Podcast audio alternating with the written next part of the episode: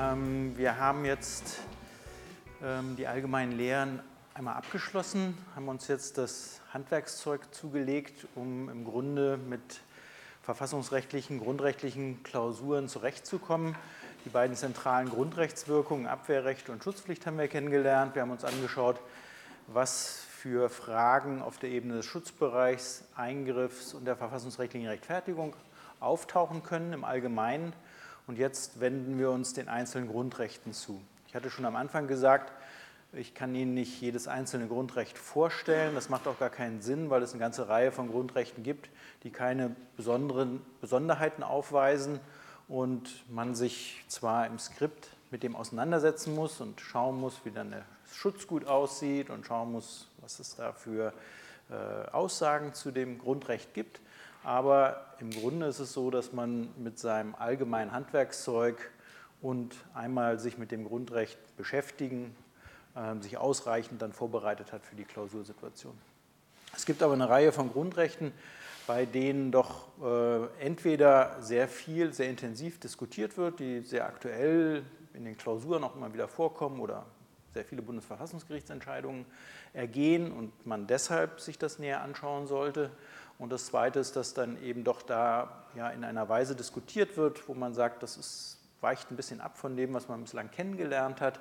Und man soll auch, und Sie sollten dann auch in der Klausur eben diese Besonderheiten thematisieren können, um sie wissen, mit ihnen umgehen können. Und daraus setzt sich dann im Grunde der Kreis der Grundrechte, mit denen wir uns jetzt im Weiteren genauer beschäftigen werden, zusammen. Heute ist es so, das Sammelsurium ist nicht sehr einladend, das klingt so so, somit das sozusagen das didaktisch Letzte, äh, was man sich so vorstellen kann. Aber es gibt keine Alternative, weil es jetzt keine sachliche Verbindung gibt zwischen den Grundrechten, die heute äh, vorgestellt werden. Es geht einmal um Aspekte, die mit der Gleichheit zu tun haben. Mit denen möchte ich anfangen, weil wir gestern mit dem Gleichheitsrecht aufgehört haben. Dann Glaubensfreiheit und Gewissensfreiheit und dann kurz etwas zu Artikel 19 Absatz 4, weil der auch heute Nachmittag in den, im äh, Kleingruppenfall eine Rolle spielt. Also zunächst einmal Ergänzungen bei Allgemeinen Gleichheitsgrundsatz. Allgemeinen Gleichheitsgrundsatz hatten wir gesehen, geht immer um Ungleichbehandlung und es gibt eben gleich bei der Ungleichbehandlung einen Anknüpfungspunkt in Artikel 3 Absatz 3 Satz 1, wenn Sie sich den vielleicht noch einmal anschauen. Niemand darf wegen seines Geschlechts, seiner Abstammung und dann werden noch weitere Merkmale genannt, benachteiligt oder bevorzugt werden. Das ist also ein Diskriminierungsverbot. Das heißt, wenn Sie eine Ungleichbehandlung haben, dann darf diese Ungleichbehandlung eben nicht an eines dieser Merkmale anknüpfen. Und das wollen wir uns gleich im Prüfungsaufbau anschauen, wie das in Ihrer Klausur vorkommt. Es geht also um unmittelbare Diskriminierung und zunächst einmal würden Sie fragen, ob eine Ungleichbehandlung vorliegt, also die Vergleichsgruppenbildung vornehmen und dann eben sagen, naja, hier haben wir Männer werden anders als Frauen behandelt oder Ausländer werden anders als Inländer behandelt. Also das wäre einfach die kurze Feststellung. Und dann kommt das entscheidende Merkmal, das in Artikel 3 Absatz 1 Satz 1 auch genannt wird, dieses Wegen. Also was bedeutet das, dass etwas wegen dieses Merkmals ungleich behandelt wird? Und früher hat man das eben sehr eng verstanden und gesagt, da brauche ich eine Diskriminierungsintention, da muss sozusagen darauf abgezielt werden, dass die Leute ungleich, also benachteiligt werden. Darum geht es bei Diskriminierung normalerweise immer um Benachteiligung.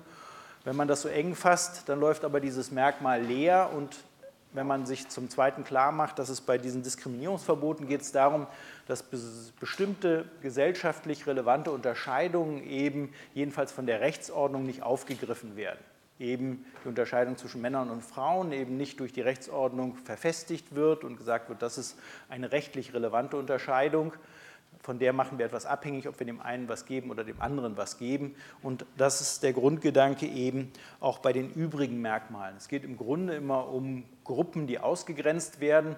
Für Frauen ist es sozusagen so ein bisschen seltsam, weil man denkt, das ist eine relativ große Gruppe. Ähm, aber sozusagen, wenn man kurz einen Moment zurückblickt, dann wurden die eben in den letzten Jahrtausenden sozusagen systematisch aus dem öffentlichen Raum verdrängt. Und darauf zielt eben der Artikel 3 Absatz äh, Artikel 3 Absatz 3 Satz 1. Also wegen ist weit zu verstehen und weil es darum geht, dass die Rechtsordnung nicht an diese, an diese Unterscheidung anknüpft, ist es auch relativ einfach zu fassen. Das bedeutet einfach, dass die Rechtsordnung eben diese Kriterien nicht benutzen darf. Also es darf im Tatbestand nicht das Merkmal auftauchen, was eben verboten ist. Und auf der Rechtsfolgenseite darf eben auch nichts davon abhängig gemacht werden von diesem verbotenen Unterscheidungsmerkmal. In dem Sinne ist es relativ einfach zu handhaben. Das heißt, ähm, wenn auf der Tatbestandsseite eben Geschlecht auftaucht, wenn auf der Tatbestandsseite eben inländisch oder so etwas auftaucht oder auf der Rechtsfolgenseite eben davon etwas abhängig gemacht wird, dann haben wir eine Unterscheidung, die eben an dem Merkmal wegen anknüpft. Ja, bitte?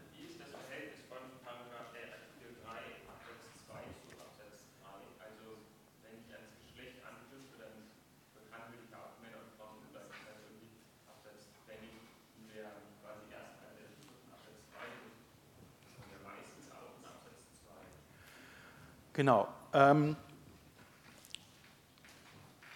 vielleicht gucken wir uns erstmal an, wie der äh, Absatz 3 funktioniert und dann kommen wir auf diese Frage zu sprechen, weil natürlich muss man das Verhältnis sich äh, klar machen. Man könnte erstmal sagen, sie decken sich und grundsätzlich wird Absatz 2 verdrängt und wir schauen uns an, wo der dann relevant wird. Aber was die Diskriminierung angeht, steigen wir bei Artikel 3 Absatz 3 ein und nicht bei 3 Absatz 2. Also auch wenn wir ein Diskriminierungsthema haben, was an der Unterscheidung Männer-Frauen anknüpft, dann sagen wir, vorrangig gilt Artikel 3 Absatz 3 Satz 1. Also das ist die Auslegung. Dann kann man diskutieren, ob man irgendwie sagt, finale, also zielgerichtete Diskriminierung ist geboten, aber das wirklich nur kurz im Sachverhalt, also in Ihrer Klausur ansprechen. Das ist keine große Diskussion, sondern dann zeigen Sie, dass Sie eben um diese alte, diese alte Deutung wissen, sagen, so wurde das früher, ähm, so wurde das früher verstanden, aber vom Schutzzweck her ist eben ein weites Verständnis geboten und das bedeutet eben, dass man eben nicht Recht, also dass das Recht selber nicht an dem Merkmal der Unterscheidung, an dem, an dem kritisierten oder äh, verbotenen Merkmal anknüpfen darf. Das können Sie relativ sicher immer feststellen. Das ist eigentlich auch keine sehr sozusagen schwierige intellektuelle Herausforderung, ob eben so ein Merkmal gebraucht wurde oder nicht. Und dann geht es weiter. Ähm, dann stellt sich kurz die Frage, ob unter Umständen so ein Merkmal doch nicht so einen diskriminierenden Gehalt hat, nämlich dann, das spricht das Bundesverfassungsgericht davon, wenn das durch objektive Gründe zwingend geboten ist. Dieses Erfordernis durch objektive Gründe zwingend geboten, das wird hier jetzt auf der Ebene des Schutzbereichs thematisiert. Sie können auch sagen, nein, für mich gehört das zur verfassungsrechtlichen Rechtfertigung und dann prüfen Sie es eben später. Also wenn Sie den KG-Fall heute Nachmittag haben, in der Lösungsskizze wird es, glaube ich, in der verfassungsrechtlichen Rechtfertigung behandelt und dann gesagt, man kann es auch im Schutzbereich prüfen. Und hier wird es jetzt anders vorgestellt, man kann es im Schutzbereich prüfen. Das ist identisch, wo Sie es ansprechen, aber es ist ein Punkt, den Sie nicht vergessen sollten. Der, der, Gedanke ist eben, wenn es objektive Gründe gibt, die das zwingend gebieten, dass man an dem Merkmal anknüpft, dann liegt eben gar keine Diskriminierung vor und dementsprechend gibt es auch keinen Grund, dass das verboten werden soll. Die Frage ist, was ist damit gemeint? Dann kann man sich so Beispiele angucken, die früher da diskutiert wurden. Das ist eine Entscheidung des Bundesverfassungsgerichts. Was würden Sie dazu sagen? Sind das objektive Gründe, die eben die Unterscheidung zwischen Männern und Frauen hier gebieten? Sagen wir mal so, früher hat man das jedenfalls als objektive Gründe angesehen. Was könnte dagegen sprechen, dass man das heute noch als objektive Gründe ansieht?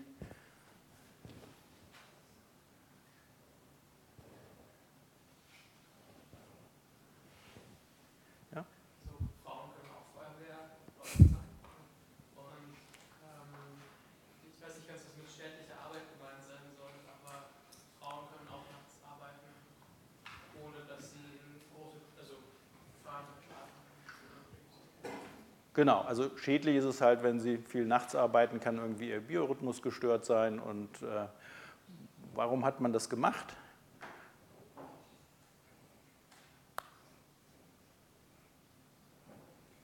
Ja, kann man jetzt irgendwie so drüber spekulieren, aber ja. Eine der Gründe war, dass die Frau sonst den Weg in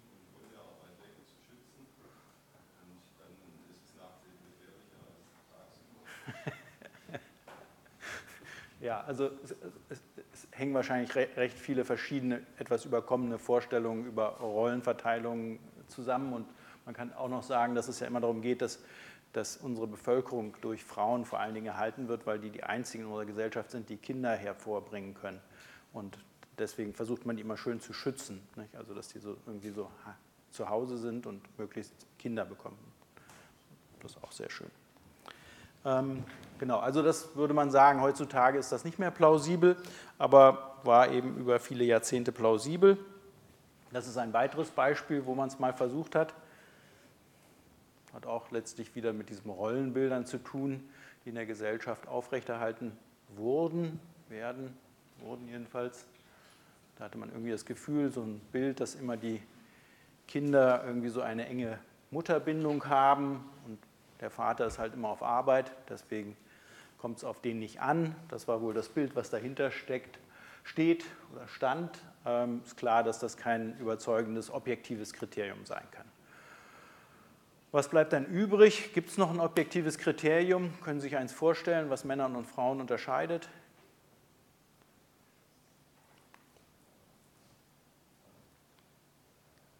Weiß nicht, Sie sind ja zu 50 Prozent das eine oder das andere, nee, sie sind eigentlich zu 100 Prozent das eine oder das andere, stimmt. Je nachdem, das steht gar nicht so fest, das war ein Vorurteil, also kann man gar nicht so sagen. Ja. Alles, was irgendwie an die eine biologisch anknüpft, also irgendwie eine, keine Ahnung, Brustkrebsuntersuchung machen, dann wäre keine zu wahnsinnig Sinn, wenn es da irgendwie erforderlich ist, ein Gesetz oder sowas. Ja, also wahrscheinlich würde man dann noch enger sein, weil ich glaube gerade irgendwie, natürlich gibt es irgendwie Sachen, die häufiger bei Männern sind als bei Frauen. Also Prostatakrebs ist eben irgendwie was, was Männer wohl mehr plagt Brustkrebs offenbar etwas, was mehr Frauen als Problem haben. Aber das schließt nicht aus, dass diese Erkrankungen auch bei Frauen bzw. bei Männern vorkommen, sodass letztlich eben tatsächlich nur diese Schwangerschaft übrig bleibt als einziges Merkmal, was man heute noch anerkennt. Ähm, wenn man das jetzt für die anderen Kriterien sich überlegt, so Herkunft, Sprache, Rasse, dann ist klar, dass es da in aller Regel kein objektives Kriterium geben kann. Was soll das sein, was sozusagen notwendigerweise, also bei Rasse, Herkunft, Sprache jetzt ähm, dann eben Unterscheidungen gebietet. Wo es nochmal auftaucht, ist in Artikel 3 Absatz 3 Satz 2. Wenn Sie den Satz 2 da ist ein, niemand darf wegen seiner Behinderung benachteiligt werden. Da taucht auch mal, taucht, kann dieses Kriterium auch auftauchen, dass man sagt, dass wir Maßnahmen, die gerade dazu dienen, die Behinderung zu überwinden, eben, die knüpfen dann gewöhnlicherweise auch an die Behinderung an. Also da wird gesagt, weil man dies und jenes hat, also diese Störung oder diese Behinderung, geschieht eben dieses und jenes. Ähm, und da kann man eben auch auf dieses Kriterium mit der Ziel, also mit der objektiven Gebotenheit zurückgreifen. Da gibt es auch ein Beispiel aus jüngerer Zeit vom Bundesverfassungsgericht. Da wurden also schreibunfähige Stumme waren vom, Testament, vom Testamentieren vollständig ausgeschlossen. Und da hat das Bundesverfassungsgericht gesagt, das lässt sich nicht rechtfertigen. Ähm, es ist zwar sozusagen notwendig, dass da Hilfestellungen erfolgen, aber der vollständige Ausschluss ist nicht notwendig, weil der Umstand, dass sie ähm, schreibunfähig und stumm sind, nicht dazu führt, dass sie nicht mehr kommunizieren können. Also sie können durchaus zum Ausdruck bringen, ob sie etwas wollen oder nicht. Und deshalb ist eben der vollständige Ausschluss vom Testamentat äh, verboten. Jetzt in jüngerer Zeit, im letzten oder vorletzten Jahr, gab es äh, eben in dem Zusammenhang, also mit den Behinderungsparagraphen, äh, eine Entscheidung vom Bundesverfassungsgericht, wo es um das Ausschluss des Wahlrechts von äh, Gestörten ging, nach 13 Bundeswahlgesetz. Da ist es so, 13 ähm, Bundeswahlgesetz, da äh, wurden Personen, für die ein Betreuer bestellt worden waren, vollständig vom Wahlrecht ausgeschlossen. Und da hat das Bundesverfassungsgericht gesagt, das ist nicht überzeugend. Ähm, weil der Umstand, ob man eben wählen kann oder nicht, nicht vom Zufall abhängig, abhängt, ob Sie nun einen Betreuer bestellt haben oder nicht. Also wenn man sagt, es hängt an irgendwelchen Störungen, die Sie haben, dann sind eben die Störungen das Entscheidende und nicht der Betreuer. Und bei Nummer drei, da geht es um Maßregelvollzug bei äh, bei Schuldunfähigkeit. Da haben Sie eben auch gesagt, dass dieses Kriterium der Schuldunfähigkeit und der Maßregel eben auch wiederum kein sinnvolles Kriterium ist, um wirklich festzulegen, ob jemand eben in dieser Weise an der sozusagen öffentlich an der öffentlichen Kommunikation teilnehmen kann oder nicht. Also da tauchen im Grunde immer diese, dieser Gedanke auf, was lässt sich zur Überwindung von Behinderungen rechtfertigen, aber eben es muss auch wirklich zwingend geboten sein. Also das zwingend muss man unterstreichen in den Überlegungen und dann kann man damit eben dieses Diskriminierungsverbot in Artikel 3 eingrenzen. Wenn man dann zum Ergebnis kommt, das ist der Normalfall, dass eben eine solche unmittelbare Diskriminierung eben nicht, also nicht durch objektive Gründe gerechtfertigt wird, dann kommt man zu der Frage der verfassungsrechtlichen Rechtfertigung. An sich ist die Norm ja so aufgebaut, dass man sagt, naja, ein Verbot, wie soll man jetzt die Durchbrechung eines Verbots rechtfertigen? Aber das Bundesverfassungsgericht, herrschende Meinung, sagt, das funktioniert wie ein vorbehaltsloses Grundrecht, also kollidierende Verfassungsgüter sollen eben eine Durchbrechung des Verbotes rechtfertigen. Ähm, ich glaube nur, dass man sich klar machen muss, das funktioniert anders als etwa bei der Glaubensfreiheit. Bei der Glaubensfreiheit haben Sie ein vorbehaltsloses Grundrecht und erfasst eben jegliche Betätigung, sich glaubensgemäß sein Leben zu, auszuüben. Wohingegen bei den Diskriminierungsverboten will man schon, dass das an sich nicht erfolgt, diese Diskriminierung. Das heißt, wenn da etwas verfassungsrechtlich gerechtfertigt wird, wird, dann kann das immer nur in sehr engem Rahmen sein. Man muss sich wirklich immer überlegen, ob die Rechtsordnung das wirklich rechtfertigen kann, eine solche unmittelbare Diskriminierung. Der wichtigste Fall, und da kommen wir zu der Frage, die Sie eben gestellt haben, der wichtigste Rechtfertigungsgrund ist Artikel 3 Absatz 2. Weil man eben aus Artikel 3 Absatz 2, wenn Sie auch in diese Norm nochmal hineinschauen, früher stand da eben nur dieser Satz 1, Männer und Frauen sind gleichberechtigt, und dann kam jetzt der Satz 2, einer Verfassungsänderung hinzu. Der Staat fördert die tatsächliche Durchsetzung der Gleichberechtigung von Frauen und Männern und wirkt auf die Beseitigung bestehender Nachteile hin. Da geht es also über die rechtliche Gleichstellung. Es soll tatsächlich eben Nachteile überwunden werden und das geht im Ergebnis natürlich nur, wenn Sie dann auch an das Kriterium Mann oder Frau anknüpfen. Das heißt, da sieht die Rechtsordnung selber vor zur Überwindung der Missstände oder der Benachteiligung von Frauen äh, eben ein Anknüpfen an die Unterscheidung Mann-Frau möglich. Das ist letztlich der wichtigste Rechtfertigungsgrund, den wir haben. Und jetzt dann eben zu der Frage, die gestellt worden ist, wie verhalten sich nun Artikel 3 Absatz 3 und Artikel 3 Absatz 2 zueinander, da sie die Frage der Diskriminierung eben über Artikel 3 Absatz 3 erfassen und insoweit 3 Absatz 2 verdrängt wird, bleibt oder schöpft sich die Rolle von Artikel 3 Absatz 2, also in ihrer Klausursituation, immer auf diesen Punkt, dass es als Rechtfertigungsgesichtspunkt eingeführt werden kann.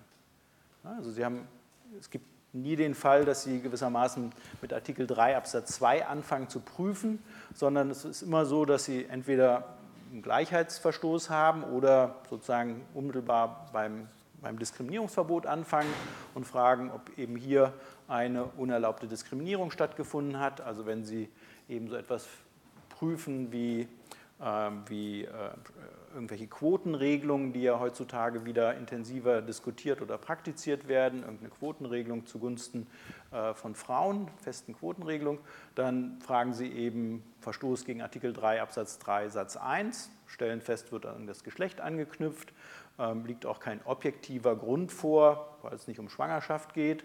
Also Frage der verfassungsrechtlichen Rechtfertigung und Rahmen der verfassungsrechtlichen Rechtfertigung dann die Frage, ob eben äh, Artikel 3 Absatz 2 das zu rechtfertigen vermag. Da müssen Sie sich dann anschauen, wie die gesellschaftliche Situation ist, ähm, was da eben durch die Quotenregelung bewältigt werden soll.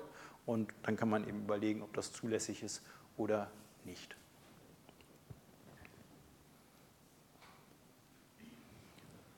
Das ist das sozusagen Verfassungs, ähm, also das kollidierende Verfassungsgebot. Und dann arbeiten Sie das ab mit dem Grundsatz der Verhältnismäßigkeit, so wie Sie ihn aus der freiheitsrechtlichen ähm, Perspektive kennen. Es ist nicht begrenzt auf Artikel 3 Absatz 2, kann man sich auch andere kollidierende Verfassungsgüter vorstellen, aber da eben wirklich erstmal einmal überlegen, ob das sein kann, dass die Rechtsordnung tatsächlich die Durchbrechung wirklich zulassen will. Der wichtigste Fall und auch der sozusagen, wo man verstehen kann, warum man die Durchbrechung akzeptiert, ist eben dieses Fördergebot. Ja, bitte?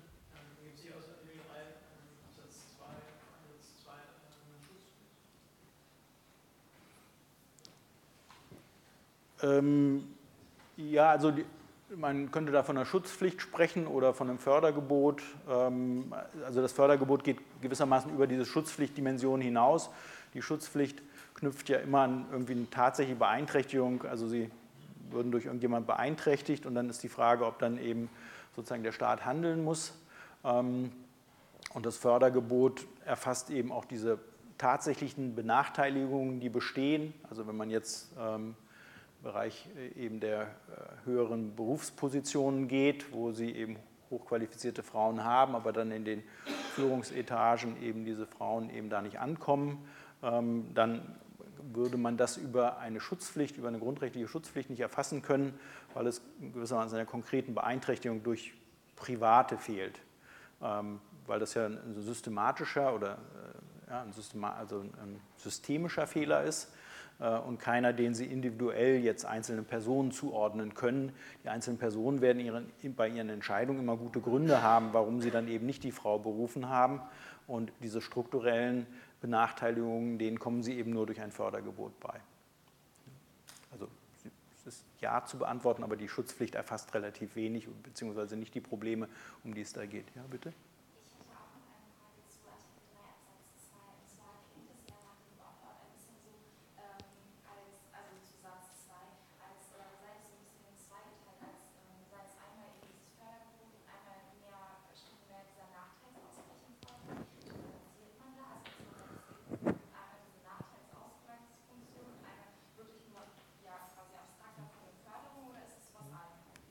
Genau, also die Frage, ob eben, wenn Sie den Wortlaut sich anschauen, vom Wortlaut her und äh, gibt es eben da angelegt Förderung und Bewältigung der Benachteiligung, aber wir differenzieren nicht dazwischen, sondern es ist, wird einfach als Fördergebot verstanden. Ja?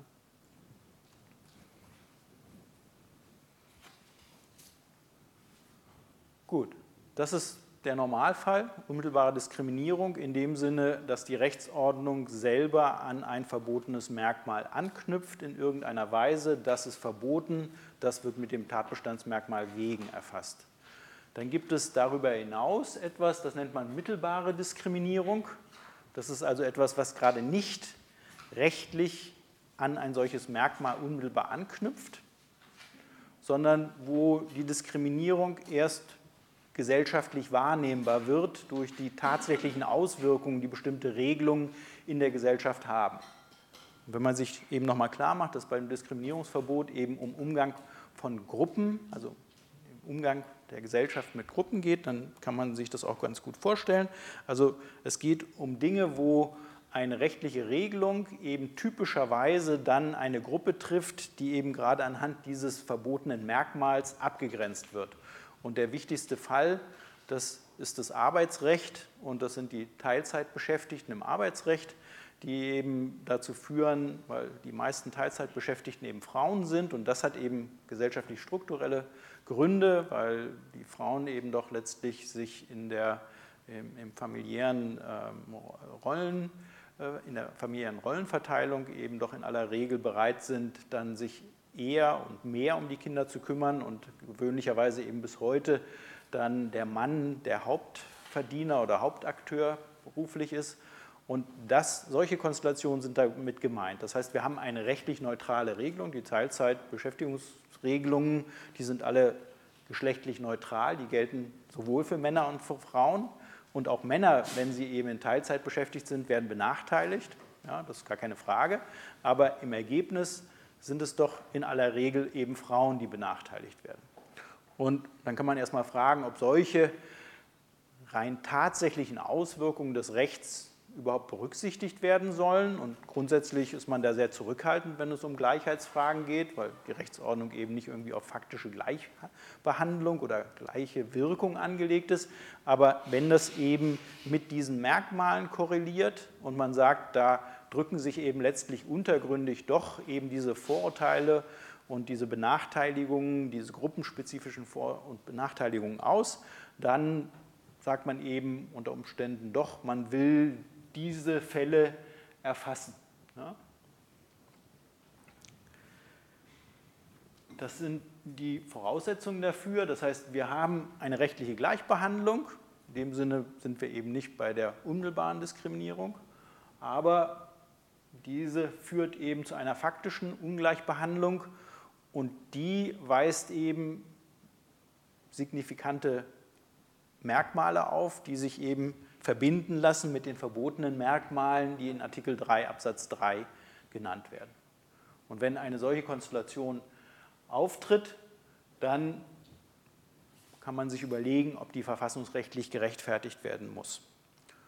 Im einfachen Recht ist das geregelt, im allgemeinen Gleichstellungsgesetz ist die mittelbare Diskriminierung auch erfasst, aber im, sozusagen im Verfassungsrecht ist das nicht in gleicher Weise sozusagen klar, wie, das, wie, wie man damit umgehen soll.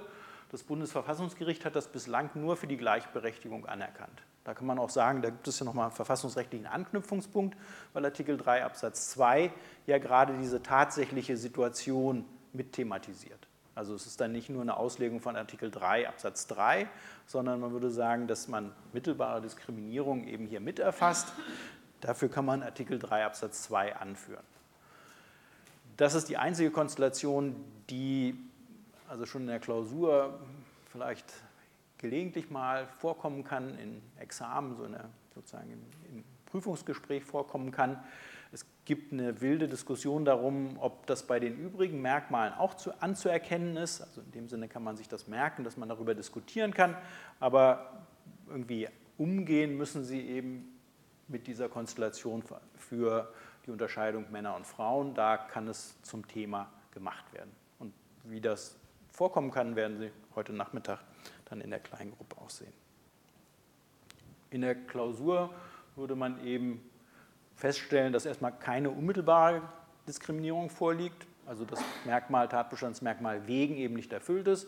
Dann die Frage aufwerfen, ob eben darüber hinaus ein Schutz vor mittelbaren Diskriminierungen bestehen kann darauf hinweisen, dass Artikel 3 Absatz 2 eben auf tatsächliche Gleichstellung ausgerichtet ist und das dafür spricht, eben auch mittelbare Diskriminierung zu erfassen.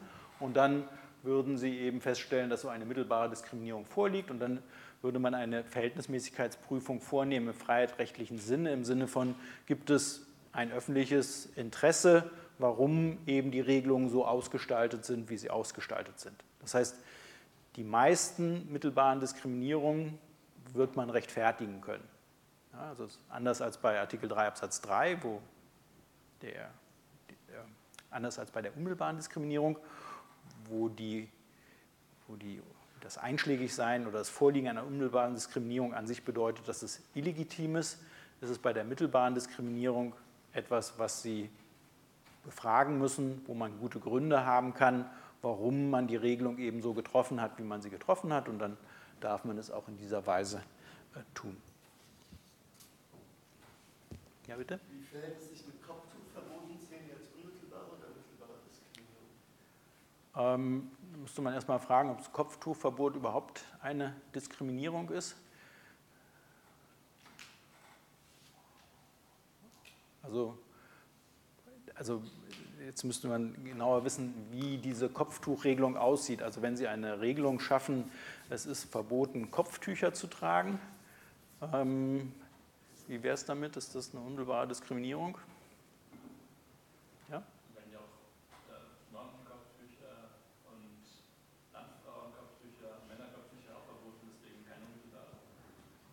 Genau, also wenn man es so formulieren würde, dann wäre es keine unmittelbare Diskriminierung, weil es wird nicht am Merkmal Glauben festgemacht, sondern eben am Merkmal Kopftuch. Ähm, das wäre eine Form der mittelbaren Diskriminierung, weil typischerweise dann eben, jedenfalls in den also es geht ja dann um Kopftücher in der Schule, nehme ich an, also Verbot, Kopftücher in der Schule zu tragen. Und das ist eben ein Problem, was eben diese Landfrauen normalerweise eben nicht so haben, weil die gar nicht mehr in der Schule sind. Ähm, und in dem Sinne äh, trifft das dann typischerweise eben bestimmte Personen mit äh, religiösem Hintergrund. Das wäre so etwas, wo man dann überlegen könnte, ob das äh, mittelbare Diskriminierung wäre. Ähm, und wie würde man wahrscheinlich besser drankommen, wenn man sich sozusagen mit dem Kopftuch auseinandersetzen wollte? Also mittelbare Diskriminierung, da wären wir in dem Bereich, wo es jetzt irgendwie, wir jedenfalls nicht immer einfach so sagen könnten, da greift Artikel 3 Absatz 3 einfach locker ein. Und wir müssten uns auch noch überlegen, ob das vielleicht verfassungsrechtlich gerechtfertigt werden kann. Ja? Genau, über die Religionsfreiheit würde man wahrscheinlich ansetzen. Werden wir auch noch später uns das anschauen. Ähm, also wirklich genau schauen bei der unmittelbaren Diskriminierung, ob wirklich am illegitimen Merkmal angeknüpft wird viele Dinge, die vielleicht einem fragwürdig erscheinen, da fehlt es eben an dieser Anknüpfung an, ähm, an dem genannten Merkmal. So ein Grenzfall wäre Schwangerschaft. Ähm, warum ist das ein Grenzfall, wenn Sie an die Schwangerschaft anknüpfen? Ja? Genau, weil nicht alle Frauen schwanger werden. Und deswegen könnte man überlegen, ob das eben auch wie, also ob das ein also ob das sich unter, also ob das tatsächlich Mann und Frau Unterscheidung ist, aber da hat man sich, also ist man jedenfalls hat man sich zu der Auffassung durchgerungen zu sagen, dass Schwangerschaft so eng mit Frau verknüpft ist, dass man das als identisch mit Frau Merkmal ansieht. Aber das wäre so ein, so ein Grenzfall an sich eben in dem Moment, wo sie eben nicht die unmittelbare Verknüpfung mit dem dort genannten Merkmalen haben, sind sie aus Artikel 3 Absatz 3 raus. Ja, bitte? Ähm, werden jetzt auch von, Artikel 3 Absatz 3 auch Fälle erfasst von Personen, die sich keinem Geschlecht zurückfühlen oder die dazwischen sind oder wo das, das Geschlecht vom biologischen oder gefühlten Geschlecht abwählt? Ja, also ähm, das Merkmal ist ja Geschlecht und äh, Geschlecht ist etwas, was eben unterschiedlich ausgeformt sein kann. Und wir in unserer Gesellschaft eben typischerweise unterscheiden wir zwischen Männern und Frauen, aber es gibt eben sozusagen Formen, die eben geschlechtlich, also die sozusagen nicht eindeutig dem Mann oder Frau Geschlecht zugeordnet werden können. Und ob Sie das jetzt als einheitliche Gruppe drittes Geschlecht begreifen oder als nicht definiert, es sind jedenfalls Formen, die mit dem Geschlecht zu tun haben. Und ähm, würden, werden dann eben auch durch dieses Kriterium hier erfasst. Ja. Gut, das wäre es jetzt sozusagen zu Artikel 3 Absatz 3. Wie gesagt, Artikel 3 Absatz 2 für Ihre Klausur nicht selbst Ausgangspunkt einer Prüfung, sondern wenn, dann immer im Rahmen der verfassungsrechtlichen Rechtfertigung, da taucht es auf. Wenn es um Geschlecht also die Unterscheidung zwischen Mann und Frau geht, dann ist der Anknüpfungspunkt immer Artikel 3 Absatz 3 Satz 1. Artikel 3 Absatz 2 wird insoweit verdrängt. Gut, dann Sprung jetzt zur Weltanschauungs- und Glaubensfreiheit. Hm, wenn man sich erstmal versucht klarzumachen, was, was ist jetzt wichtig, wenn man sich damit beschäftigt. Das erste ist erstmal, der Streit um den Schutzbereich werden wir uns gleich genau anschauen, der dann auch in Ihren Klausuren vorkommt. Also da müssen Sie tatsächlich diese verschiedenen ähm, Punkte, wo eben darüber diskutiert wird, ob man den Schutzbereich eben einengen kann, den, diese Punkte müssen Sie auch in Ihren Klausuren diskutieren. Also nicht so wie sonst, wo man so sagt, kann ich einfach mal so ein bisschen gucken, sondern da gibt es einfach Punkte, die da in, den, in die Prüfung hineingehören. Ähm, das zweite ist das sozusagen ein großes Konfliktfeld, was in jüngerer Zeit eben immer wieder thematisiert wird. Heute Nachmittag im KG-Fall spielt es auch eine Rolle.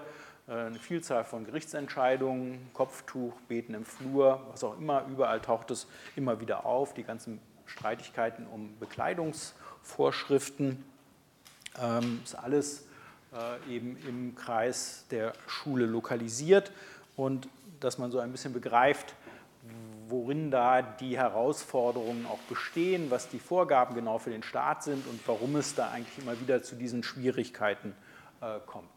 Und das der dritte Aspekt, da müssen wir schauen, ob wir auf den zu sprechen kommen, ob wir das sozusagen von der Zeit her schaffen. Das wären dann Aspekte der kollektiven Religionsfreiheit. Da geht es weniger darum zu sagen, ja, das ist jetzt das große Klausurthema, sondern dass man einmal gemeinsam sich anschaut, wie das mit dem 137 Weimarer Reichsverfassung ist und dass man einmal so eine Vorstellung davon für diese Besonderheit der kollektiven äh, Religionsfreiheit gewinnt. Um mehr geht es an der Stelle nicht. Das ist jetzt nicht das examensrelevanteste Thema, sondern es ist mehr so, wenn das irgendwie thematisiert wird und Sie sich damit noch nicht beschäftigt haben, dann werden Sie es einfach durch die Lektüre der Norm nicht verstehen, was da eigentlich geregelt ist. Aber fangen wir erstmal an mit der Norm selbst, also mit Artikel 4 Absatz 1 und Absatz 2. Erstmal der Ausgangspunkt, auf der einen Seite eben Religion, auf der anderen Seite Weltanschauung. Das müsste Ihnen noch irgendwie einigermaßen vertraut sein. Da geht es irgendwie um umfassende Vorstellungen von dem Leben, dem Dasein, der Natur, der Welt, dem Kosmos. Und wenn das mit Gott ist, dann ist das Religion. Und wenn Sie das Ganze ohne Gott haben, dann ist das eben eine Weltanschauung. Ja. Und dann kann man jetzt so Fragen stellen, äh, sind jetzt irgendwie bestimmte politische Überzeugungen schon eine Weltanschauung? Nein, wenn die Teil aber dann einer übergreifenden Lebensphilosophie sind, kann das Weltanschauung sein. Das ist letztlich in der Klausur kein Problem. Das sind immer Gruppierungen, mit denen Sie da zu tun haben, bei denen relativ klar ist, ob das jetzt eben eine politische Partei ist oder ob das eben eine Weltanschauungsgemeinschaft ist. Also das ist einfach kein großes Problem äh, in, in der Realität. Hier taucht dieses Thema, was wir im allgemeinen Teil auch schon angesprochen hatten, immer wieder auf und sozusagen typischerweise das Selbstverständnis des Grundrechtsträgers. In irgendeiner Form wird dann gesagt, die verstehen das so und so und dann stellt sich eben die Frage, ob man das respektieren muss, ob man das irgendwie einschränken kann, darf und wir hatten schon gesehen, an sich muss man das eben respektieren und darf eben von staatlicher Seite nicht einfach das in irgendeiner Form ersetzen.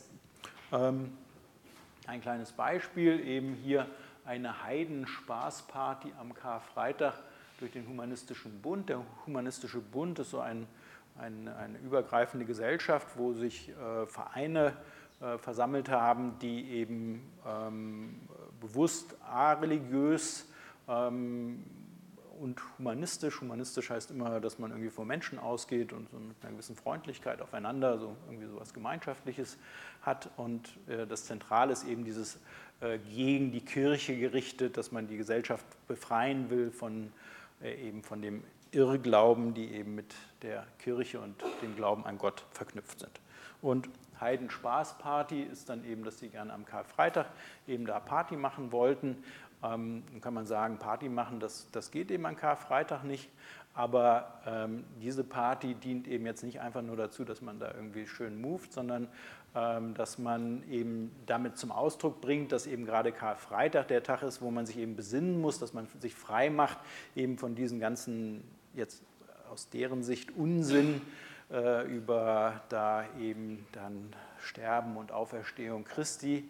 Ähm, und äh, dem dient eben diese Party, sodass eben dieses Argument, äh, können dann nicht an dem Tag eine Party machen, eben wäre mit dem Selbstverständnis eben nicht vereinbar, sondern sie müssen es eben vor dem Hintergrund des Selbstverständnisses begreifen und dann ist es nachvollziehbar als Teil einer Weltanschauung, warum sie eben an dem Tag gerade eben eine Heidenspaßparty feiern wollen. Ein wichtiger Punkt, äh, gerade für die Konflikte, die eben immer wieder in der Schule auftauchen, ist, äh, dass man sich klar macht, dass es keine, sozusagen keine, keinen Anspruch darauf geht, äh, gibt, nicht, von, nicht mit irgendwelchen Religionen, anderen Denkweisen konfrontiert zu werden. Also der Umstand, dass jemand irgendwie offen ein Kreuz trägt oder irgendein anderes religiöses Symbol und Sie das anschauen müssen, wenn Sie sich mit der Person unterhalten, das beeinträchtigt jetzt nicht Ihre negative Religionsfreiheit. Also der Umstand, dass wir eben in einer pluralen äh, Gesellschaft leben, führt dazu, dass man sich grundsätzlich äh, eben damit leben muss, dass es Kirchen gibt, ja, also dass Sie nicht sagen können, die Kirche muss abgerissen werden, weil ähm, da muss ich immer jeden Tag dran vorbeigehen, das halte ich nicht aus. Ähm, also das, das geht nicht.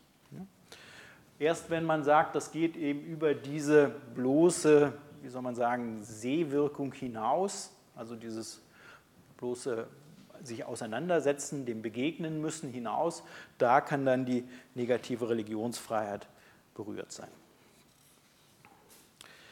Weil gerade die Pluralisierung der Gesellschaft eben so viele ja, Probleme im Bereich der Glaubensfreiheit in den letzten Jahren mit sich gebracht hat, gibt es eine ganze Reihe von Bestrebungen, ähm, sozusagen nach Möglichkeit irgendwo einen Punkt zu finden, dass man schon auf der Ebene des Schutzbereichs dazu kommt, dass die religiöse Betätigung eben oder die weltanschauliche Betätigung nicht geschützt wird.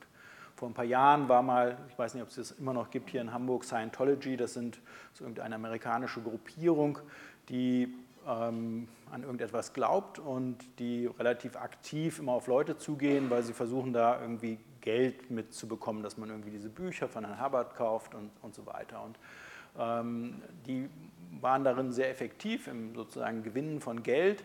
Und dann hat man eben überlegt, naja, wenn so eine Vereinigung im Wesentlichen Geld versucht zu verdienen, dann ist es eben keine religiöse Vereinigung. Ja, und dann hat man überlegt, naja, also es gibt schon auch andere Vereinigungen in unserer Geschichte, die auch immer so ein bisschen darauf geachtet haben, dass sie gewisse Einnahmen hatten.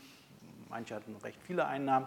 Und das ist also, dann muss man das irgendwie eingrenzen, damit nicht plötzlich die Kirchen auch mit raus sind, sondern dann sagt man ausschließlich wirtschaftlich und dann hat man gemerkt, okay, also die machen nicht ausschließlich, sondern die treffen sich auch und haben seltsame Vorstellungen und das ist halt mehr als einfach nur sozusagen ein Wirtschaftsunternehmen. also, aber das ist so, so ein typischer Versuch, dass man irgendwo ansetzt und dann irgendwie versucht, das eben aus dem Bereich der Glaubensfreiheit herauszubekommen. Jetzt kommen die Ansätze, die wirklich wichtig sind im Sinne von spielt eine Rolle.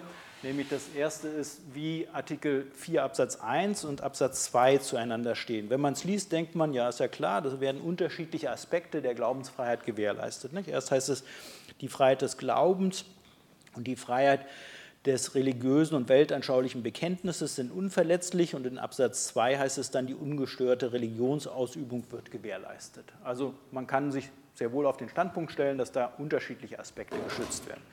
Wenn man dann darüber nachdenkt, wie das mit der Glaubensfreiheit funktioniert und dann sagt, na, wenn ich an so etwas wie ein ganzes Weltbild glaube, dann wird mich das auch in umfassender Weise eben bestimmen und dann bedeutet eben Glaubensfreiheit, dass man eben entsprechend seiner Glaubensvorstellungen lebt. Das führt dazu, dass die herrschende Meinung schon seit ganz langer Zeit davon ausgeht, dass es einen umfassenden Schutzbereich gibt, der eben gerade nicht aufgespalten ist, sondern eben alle religiösen Betätigungsaspekte werden eben durch Artikel 4 geschützt.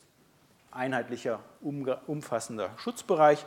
Argument kann man, wenn man da ein Argument noch für äh, sucht, dann könnte man sagen, es gibt keinen Grund für Schutzlücken und es ist eben das, was die Glaubensfreiheit mit sich bringt, dass man eben seinem Glauben gemäß oder seiner Weltanschauung gemäß lebt. Das war auch eben, bis wir diese gesellschaftlichen Probleme bekommen haben, allgemeiner Konsens. Aber seitdem es die gibt, gibt es eben Bestrebungen, die sagen, nein, nein, es ist ein parzelliertes Grundrecht und wir müssen eben zwischen diesen verschiedenen Aspekten unterscheiden. Da gibt es den Glauben, dass man also den Glauben hat. Dann gibt es das Bekenntnis, dass man also diese, sozusagen dieses, diesen Glauben auch äußert und dann ist sozusagen in das Tatsächliche hinein, was man sozusagen aktiv handeln darf. Das ist dann die Religionsausübung und da geht es dann eben um spezifisch religiöse Handlungen, also dass sie in die Kirche gehen, beten oder so etwas oder eine Prozession oder spezifisch kultische Handlungen, ja, wäre auch wieder die, eine Prozession durch die Stadt. Ja. Ähm, und dann können Sie eben sagen, alles, was Ihnen nicht gefällt, ist eben nicht kultisch.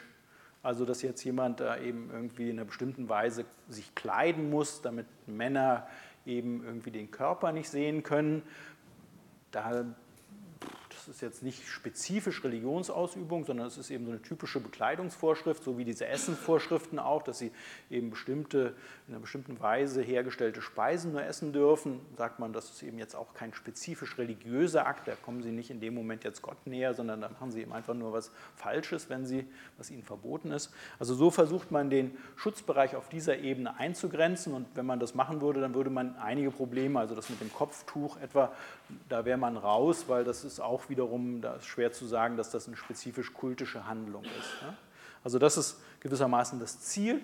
Ähm, was dagegen spricht, ist eben, dass, dass letztlich der einzige Grund, warum man das macht, eben das ist, dass man eben bestimmte Probleme bearbeiten möchte. Also dass man die eben einfach aus der Glaubensfreiheit rausbekommen möchte. Und es leuchtet eben überhaupt nicht ein, weshalb jetzt gerade diese ganzen religiös bedingten Verhaltensregeln aus der Glaubensfreiheit ausfallen sollen. Alles hängt, ob da eine große Differenz zwischen sozusagen der herrschenden Meinung dieser Minderposition ist, hängt natürlich davon ab, wie weit Sie Religionsausübung ziehen. Wenn Sie das ganz weit verstehen, dann gibt es keinen Unterschied, dann, dann ist es irgendwie, ja, weiß nicht, was es dann soll. Wenn Sie es eben eng verstehen, dann entstehen Unterschiede. In Ihrer Klausur müssen Sie eben überlegen, ähm, ob wie das mit der Position aussieht, also der Position, die Sie da konkret zu beurteilen haben, also das Kopftuch oder äh, die Bekleidung oder die Essensvorschrift, das Gebot, nur äh, geschächtetes Fleisch essen zu dürfen. Also ist das eine Regel, die dann eben von diesem parzellierten Grundrechtsverständnis erfasst wird. Da geht es nicht darum, dass Sie dann wissen, wie da jetzt irgendeine Position in der Literatur ist, sondern dass Sie es thematisieren sagen, das ist eine kultische Handlung oder sagen, es ist keine kultische Handlung. Ist es eine, dann können Sie den Streit offen lassen. Ist es keine, dann müssen Sie den Streit entscheiden und sagen, wofür Sie sind. Auch da sind Sie, können Sie natürlich dieser Minderauffassung folgen. Ich persönlich bin jetzt tatsächlich mal ausnahmsweise von der herrschenden Meinung überzeugt, im Sinne von, wenn das mit der Religionsfreiheit Sinn macht, dann macht es auch dieses weite Verständnis Sinn. Ja, bitte?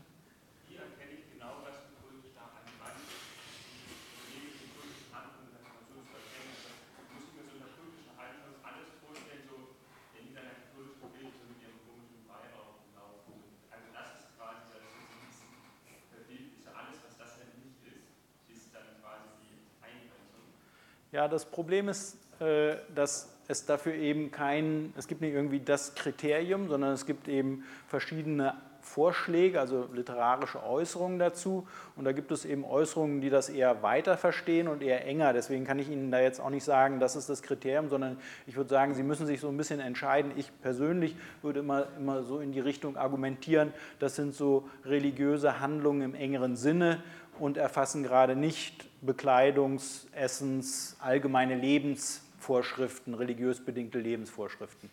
Und da würde ich jetzt nicht wissen, also das ist auf jeden Fall eine legitime Deutung dieses Merkmals und mit dem können Sie arbeiten und damit können Sie auch sinnvoll die meisten Fälle erfassen im Sinne von, dann kommen Sie relativ häufig dazu, dass Sie den Streit entscheiden müssen, weil die typischen Fälle eben gerade diese Verhaltensregeln ähm, allgemeinen Handlungsregeln sind, die, um die es äh, in, in ihren Klausuren dann wiederum äh, geht.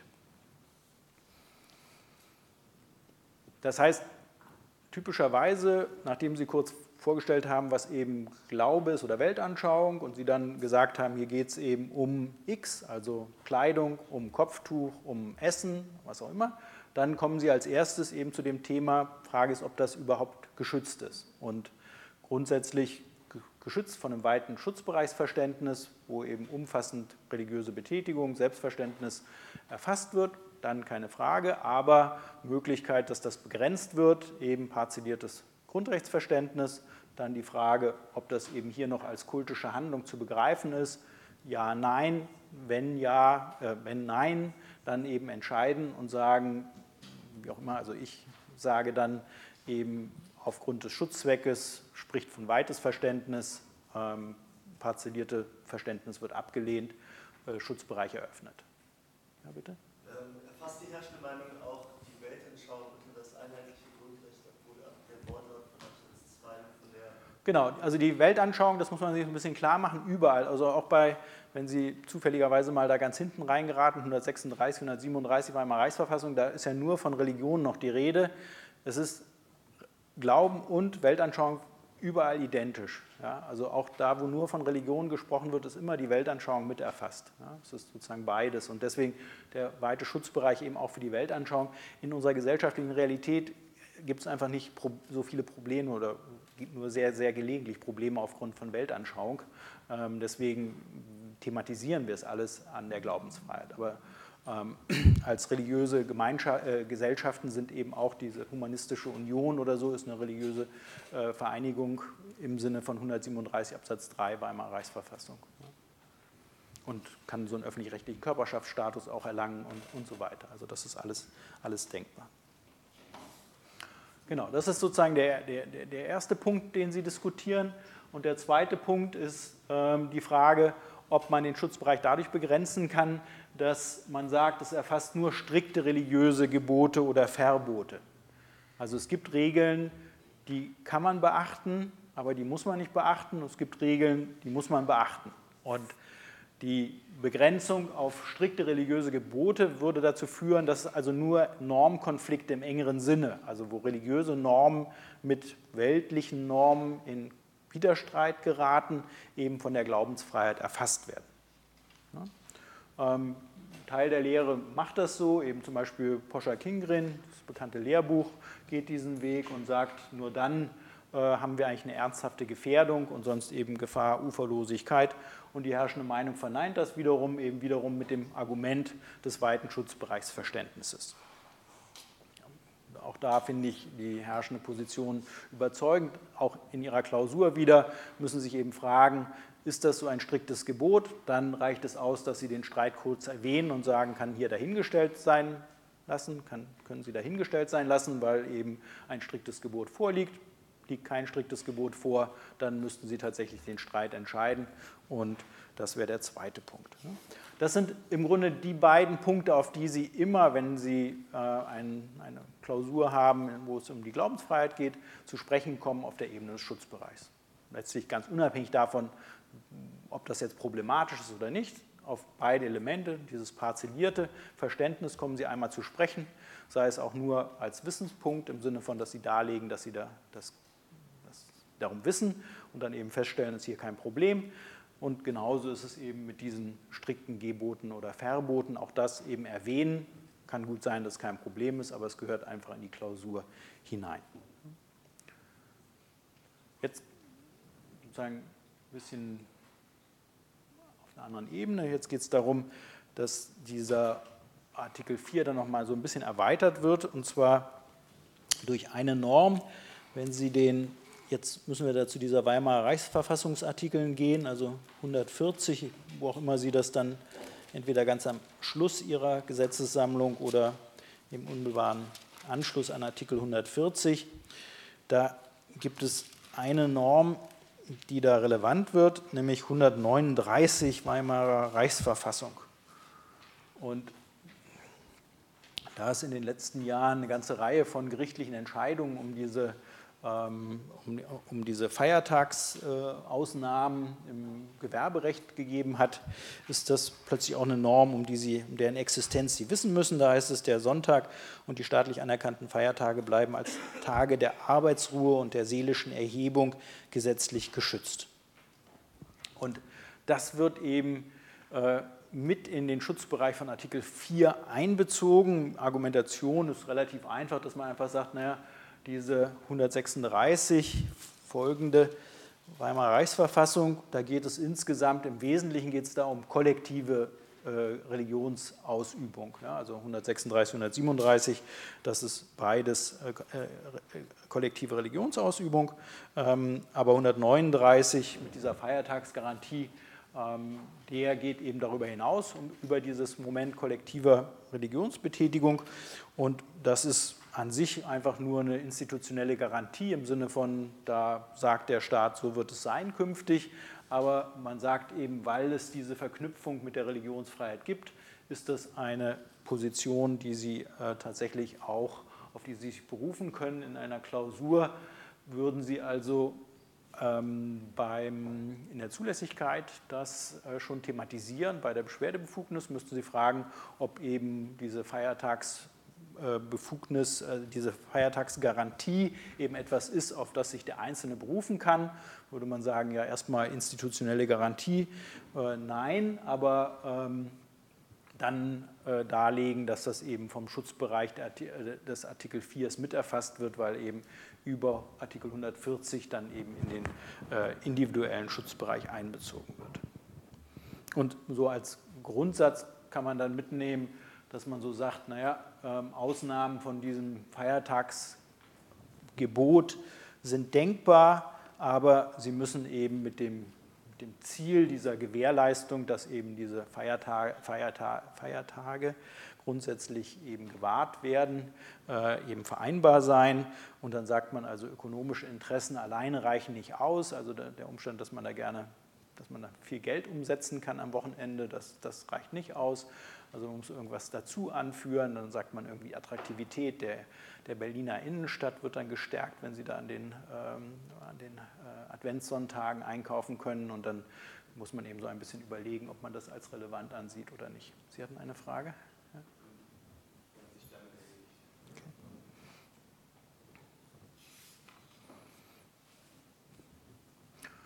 Gut, das ist das, was auf der Ebene Schutzbereich gibt das ist eher so eine kleine Ergänzung im Sinne von, ja, müssen Sie heute leider auch drum wissen. Also früher musste man es nicht wissen, aber da es diese ganzen Rechtsstreitigkeiten gibt, ist es eben heute so, dass man sagt, ach, da wissen Sie doch auch Bescheid und jetzt wissen Sie Bescheid. Ähm, müssen es vielleicht noch, noch mal anschauen später. Ähm, aber äh, dass Sie um, um diesen Anknüpfungspunkt wissen. Jetzt kann man sozusagen einfach mal so zwei Beispiele sich anschauen ist das ein Eingriff in die Religionsfreiheit?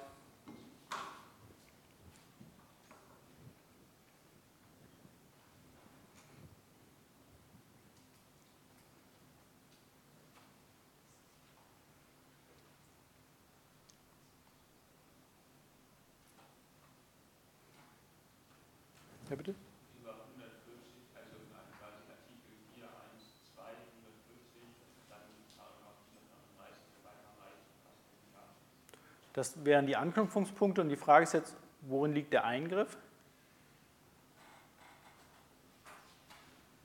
Ja? Also nicht darin, dass man es erlaubt, weil es eigentlich kein Eingriff ist, hm. Äh, meine Rechte, aber wahrscheinlich gibt dann diese Kombination aus Rechten dem einzelnen Gläubigen oder der Kirche das Recht darauf, dass diese Feiertage im Grundsatz eingehalten werden. Ja, und ja, bitte. Können Sie sagen, dass die Gläubigen quasi gestört sind, also dann ja.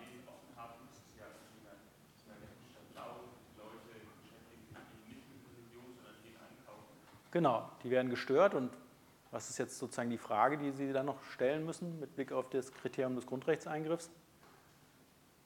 Ja? Genau, ob die Störung dem Staat zurechenbar ist. Ähm, wenn sie zu der Zurechnung kämen, dann könnte man es als Grundrechtseingriff thematisieren. Das Bundesverfassungsgericht hat es dann als Schutzpflichtfall gelöst. Ja, also gesagt, warum kann man zu einem Schutzpflichtfall kommen?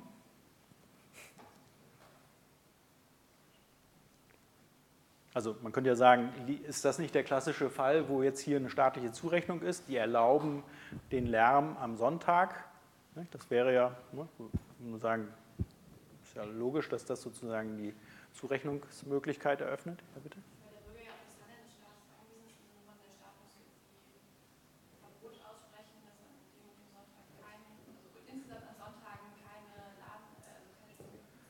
Ja, also das ist so der, äh, der also jetzt nur, dass sozusagen irgendwie klar wird, man kann das sicherlich unterschiedlich einordnen, aber jetzt die Konstruktion ist wohl, wenn man zu einer Schutzpflicht kommt, ganz einfach, dass man sagt, na, normalerweise können Sie immer die Geschäfte öffnen und dann ist es halt laut. Und wenn Sie als Bürger vor den lauten Geschäften geschützt werden wollen, dann ist das immer eine Schutzpflichtfrage. Hier ist es so, dass der Staat zwar dann diese Verbote erlässt, aber diese Verbote schränken eben sozusagen die bürgerliche Betätigungsfreiheit ein und die dienen gerade der Schutzrealisierung schon. Das heißt, die Ausnahme von sozusagen dem Verbot ist eben etwas, was letztlich wieder die allgemeine Handlungsfreiheit eröffnet. Und wenn man das eben einschränken will, dann macht man wieder diese Schutzpflichtdimension geltend. Also das ist gewissermaßen die ganze Perspektive des 139 wird aus einer Schutzpflichtperspektive heraus aufgezogen. Wenn man es als Eingriff einordnen würde, dann wäre es gar kein Weltuntergang, sondern der entscheidende Punkt wäre ja einfach nur, dass man in der Klausur eben thematisiert hätte, private Störung, muss der Staat sie sich zurechnen. Dann hätte man geschrieben, ja hier lässt sie sich zurechnen, weil eben der Staat das erlaubt. Das ist eine nachvollziehbare Begründung. Da würde jemand dann daneben schreiben, nicht überzeugend oder Bundesverfassungsgericht sieht das anders, aber es ist nicht weiter schlimm, weil sie den entscheidenden Punkt, nämlich dass sie dieses Zurechnungsproblem gesehen haben und thematisiert haben, eben da bewältigt haben. Das Bundesverfassungsgericht wurde es eben über eine Schutzpflicht oder hat es über eine Schutzpflicht gelöst und so wird es eben auch von den Fachgerichten dann äh, gemacht. Ähm, zweites Beispiel für irgendwie die Eingriffsfragen, die auftauchen können. Verbot, Tiere ohne Betäubung zu töten.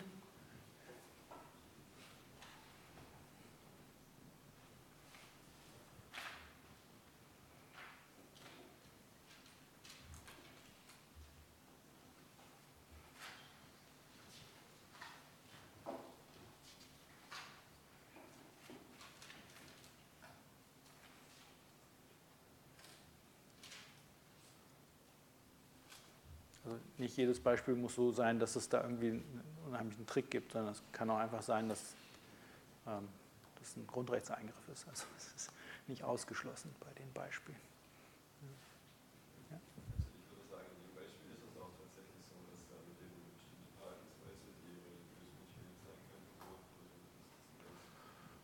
Genau, ja. Nicht? Also die Frage ist dann eher auf einer Ebene des Schutzbereichs, ob man das eben noch vom Schutzbereich erfasst. Aber wenn man den Schutzbereich hier bejaht und sagt, das ist eben hier glaubensbedingt motiviert und wir grenzen das eben nicht über diese Parzellierung des Grundrechtsschutzes aus, dann ist es ein Verbot und besteht kein Zweifel daran, dass das eben dann auch ein Grundrechtseingriff ist. Und ja, also man muss immer so ein, bisschen schauen. An sich die, ist es in den meisten Fällen relativ klar, ob eben, wenn Sie im Bereich der, äh, der Glaubensfreiheit sind, also wie ist es mit dem Gebrauch religiöser Symbole durch den Staat? Ja? Genau.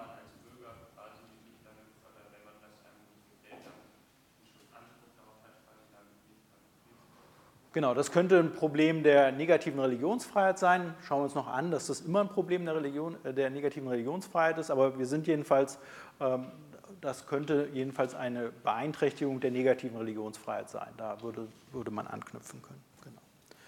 Wenn man die Eingriffsebene hinter sich gelassen hat, dann kommt man zu der Frage der verfassungsrechtlichen Rechtfertigung. Wenn Sie sich den Wortlaut von Artikel 4 anschauen, dann ist es an sich klar, dass das vorbehaltslos gewährleistet ist, aber es gibt eben in 136 Weimarer Reichsverfassung, jetzt müssen wir da eben da nochmal hin, ähm, Absatz 1 gibt es eine Regelung, da heißt es, die bürgerlichen und staatsbürgerlichen Rechte und Pflichten werden durch die Ausübung der Religionsfreiheit weder bedingt noch beschränkt. Und aus diese, diese Formulierung wird von einer breiten Meinung in der Literatur als eine Schranke von Artikel 4 angesehen. Argument, die gebracht werden, irgendwie vollwertiges Verfassungsrecht und verstanden, das ist wichtig. Also wenn Sie sich den Wortlaut nochmal anschauen oder nochmal zuhören, der Wortlaut ist ja, die bürgerlichen und staatsbürgerlichen Rechte und Pflichten werden durch die Ausübung der Religionsfreiheit weder bedingt noch beschränkt. Wenn Sie, ist das ein einfacher oder qualifizierter Gesetzesvorbehalt nach der Formulierung? Ja, bitte? Genau, nach der Formulierung ist ein einfacher Gesetzesvorbehalt, aber diese Position, die also da vertreten wird, sagt, dass es eben im Sinne der allgemeinen Gesetze verstanden wird. Also so wie bei den allgemeinen Gesetzen, das ist ein qualifizierter Gesetzesvorbehalt, also es darf nicht gegen die Religionsfreiheit als solche gerichtet sein. Das ist sozusagen das Kriterium. Ne? Das muss man im Hinterkopf haben, wenn man das thematisiert. Ähm, die sozusagen die Gegenposition verneint das, dass das ein Vorbehalt von Artikel 4 ist Argument ist relativ einfach, die Entstehungsgeschichte ist eindeutig, das soll kein Vorbehalt von Artikel 4 sein, ähm, sondern ähm, Artikel 4 ist das einzigste Grundrecht, bei dem man tatsächlich darüber diskutiert hat, ob es einen Vorbehalt haben soll oder nicht, und man hat sich bewusst dagegen ausgesprochen, dass es einen Vorbehalt bekommt. Also das ist ein relativ starkes Argument aus der Entstehungsgeschichte. Das heißt, da gelten dann die allgemeinen Regeln über die Begrenzung der äh, vorbehaltslosen Grundrechte. Das heißt, was brauchen Sie da, wenn Sie, das, wenn Sie ein vorbehaltsloses Grundrecht beschränken wollen? Ja, bitte?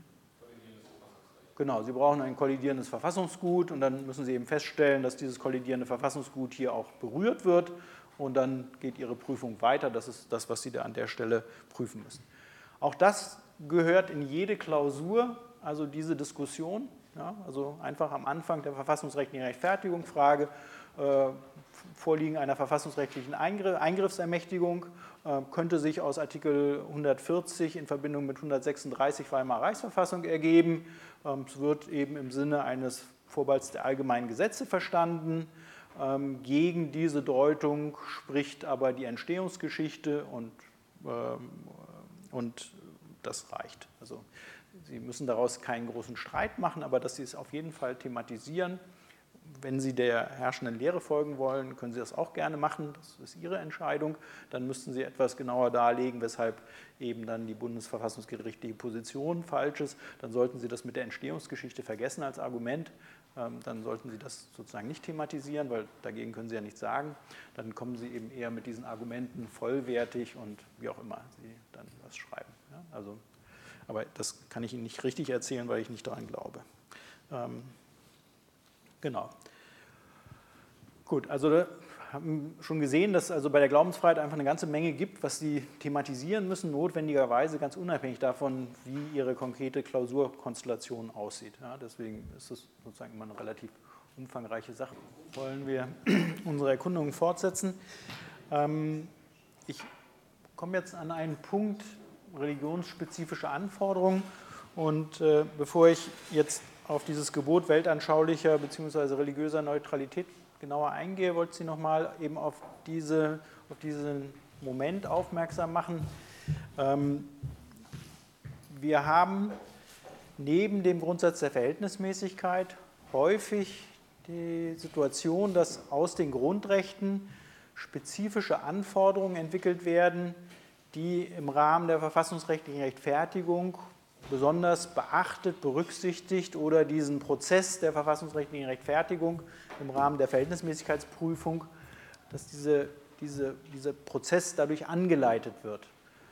Und das sind Dinge, die eben sich jetzt noch nicht aus dem allgemeinen Teil ergeben haben, sondern die eben an einzelnen Grundrechten sich entwickelt haben. Also eben zum Beispiel bei der Meinungsfreiheit dieses Gebot, dass man Kontext und dem, der Art der Meinungsäußerung gemessen, angemessen die Meinung interpretieren muss.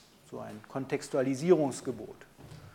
Und diese spezifischen Gebote, die müssen Sie, um deren Existenz müssen Sie wissen. Das ist ganz wichtig, damit Sie Ihre verfassungsrechtliche Rechtfertigungsprüfung wirklich überzeugend entwickeln können. Die müssen Sie thematisieren, da müssen Sie den Ort dann finden, wo Sie darauf zu sprechen kommen.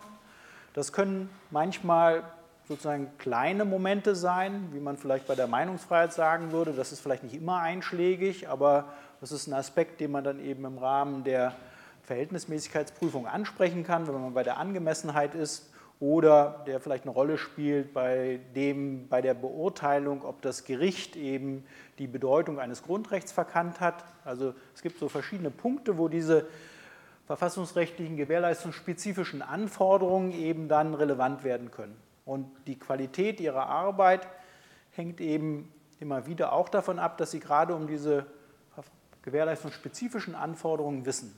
Also nicht nur so Besonderheiten auf der Ebene des Schutzbereichs und Eingriffs, sondern gerade diese, die Sie dann brauchen, um am Ende wirklich die verfassungsrechtliche Beurteilung vornehmen zu können.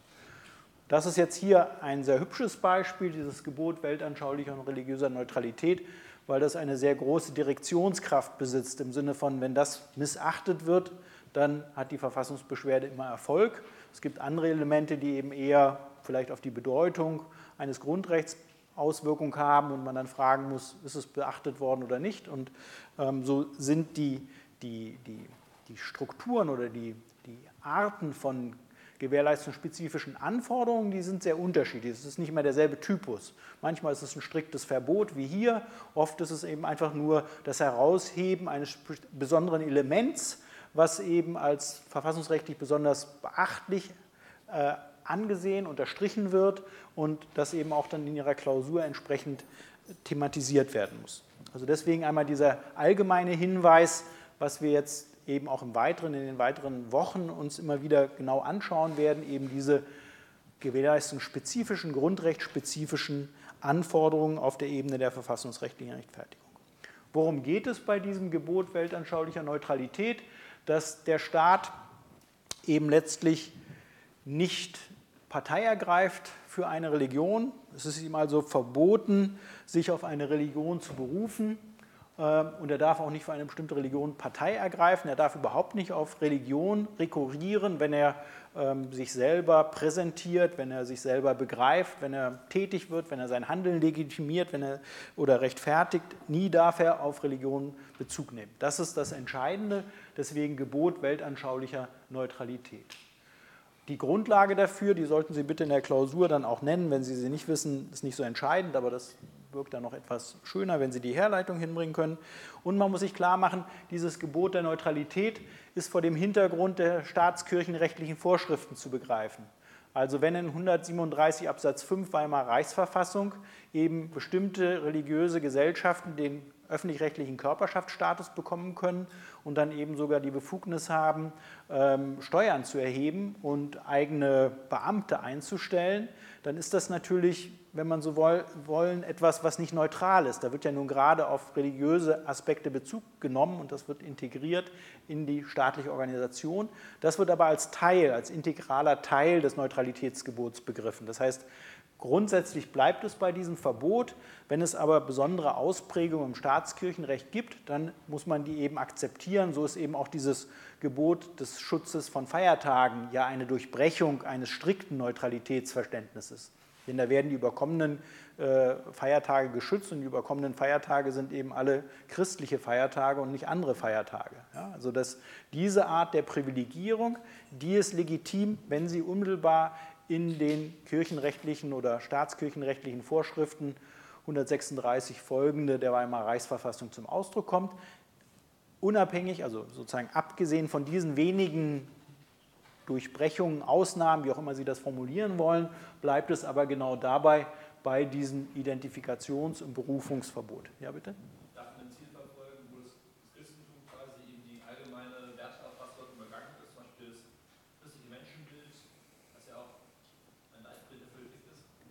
Ja, also in dem Moment, wo man sagt, dass, also es ist klar, dass unser äh, Weltbild, jedenfalls das ein weit verbreitetes unserer Gesellschaft, eben stark durch eben religiöse, durch das christliche Selbstverständnis geprägt worden ist.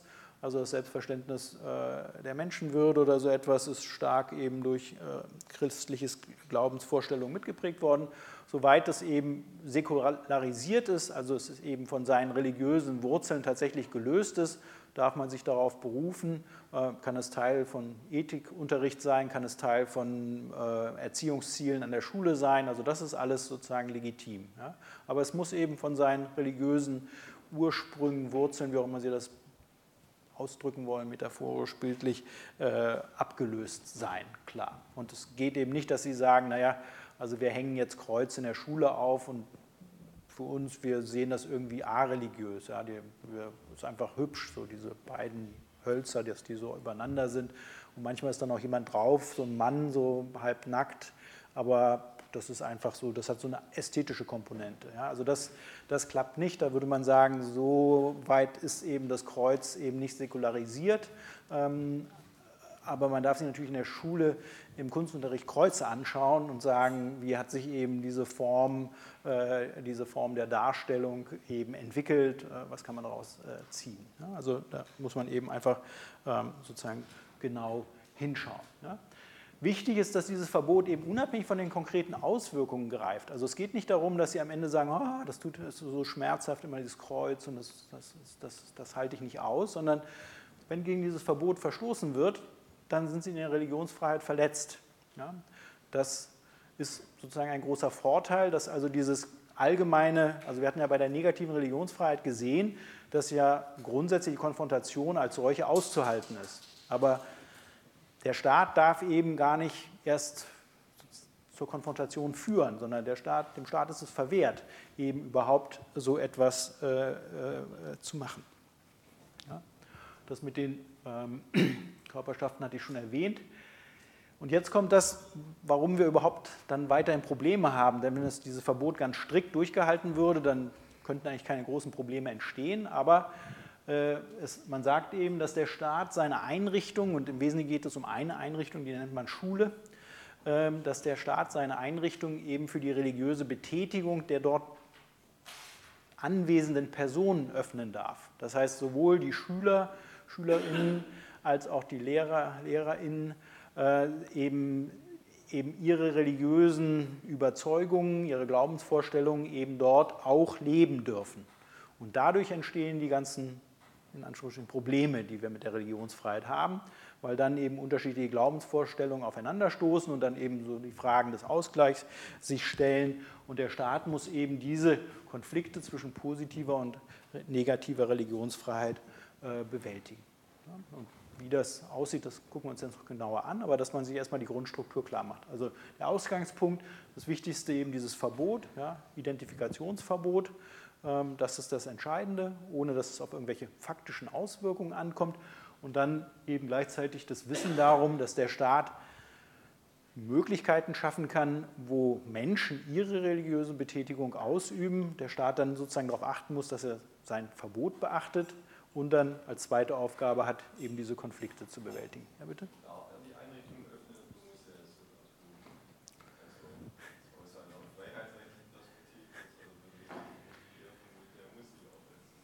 Ja, das ist eine nicht ganz einfache Frage. Man kann sagen, dass, er, dass es ein, ein Selbstverständnis gibt, dass er das tut und die staatskirchenrechtlichen Artikel und die ganzen Traditionen, die würden erstmal für einen Muss sprechen. Ähm, und bislang gibt es auch nirgendwo eine ernsthafte gesellschaftspolitische Strömung, also von großer Relevanz, die jetzt sagen würde, wir wollen da umkehren und grundsätzlich eben das unterbinden. Ähm, darüber kann man jetzt nur spekulieren. Also ich würde denken, dass dass man sich auf den Standpunkt stellen könnte, dass man das verschließen kann angesichts irgendwelcher eines, eines gesellschaftlichen Entwicklungszustandes, der eben permanent Probleme aufwirft. Da wir aber von dem Zustand weit entfernt sind, ist dieses kann und muss wahrscheinlich sehr nah beieinander. Ja, er, er, tut es einfach und da es nirgendwo real, also real noch in ihren Fällen irgendwie relevant wird, ähm, reicht dieses, dass er es jedenfalls kann, aus. So, jetzt können wir uns ein paar Konstellationen anschauen, wo man sich das nochmal ein bisschen klarer machen kann mit dem Kreuz im Klassenzimmer. Wenn man jetzt das, was wir gerade uns angeschaut haben, jetzt auf diese Situation überträgt, was würden Sie sagen? Wie ist das mit dem Kreuz im Klassenzimmer? Geht das, geht das nicht? Also wahrscheinlich wissen Sie, dass es nicht geht, aber warum geht es nicht? Ja, bitte?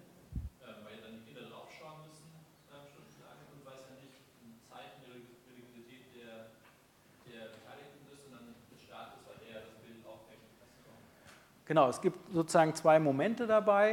Ähm, das eine ist, dass man konfrontiert wird. Da könnte man sagen, naja, wenn ich das Kreuz da, da irgendwo hinhänge oder da, also dass sie jetzt da nicht ständig von belästigt werden, dann könnte man irgendwie so drüber reden, wie stark ist die Konfrontation da. Äh, in, der, in dieser Entscheidung, dieser bekannten Entscheidung, Kruzifixentscheidung im 93. Band, da ist die, das Bundesverfassungsgericht noch so ambivalent. Da hat sie, hatte einerseits dieses Thema des Unausweichlichen, die können nicht ausweichen, da hat man immer so die Sorge, nicht, dass irgendwie so dieser Strahl des Kreuzes da den Ungläubigen trifft nicht, und dann ihn verbrennt.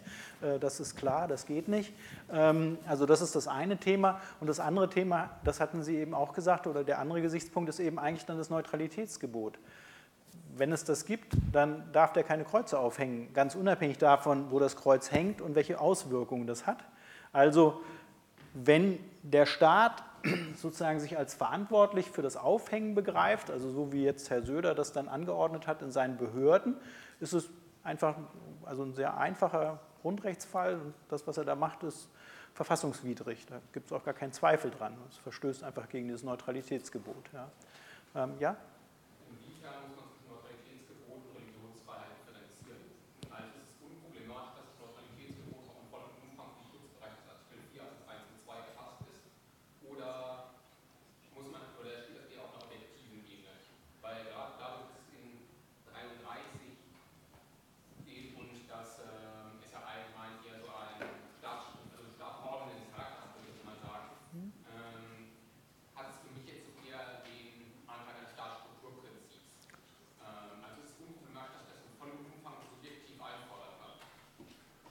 Ja, also ähm, die Subjektivierung hat nichts damit zu tun, dass es, also würde Ihnen zustimmen, dass es das ein Verbot, was sich ausschließlich an den Staat wendet und in keiner Weise den Privaten bindet.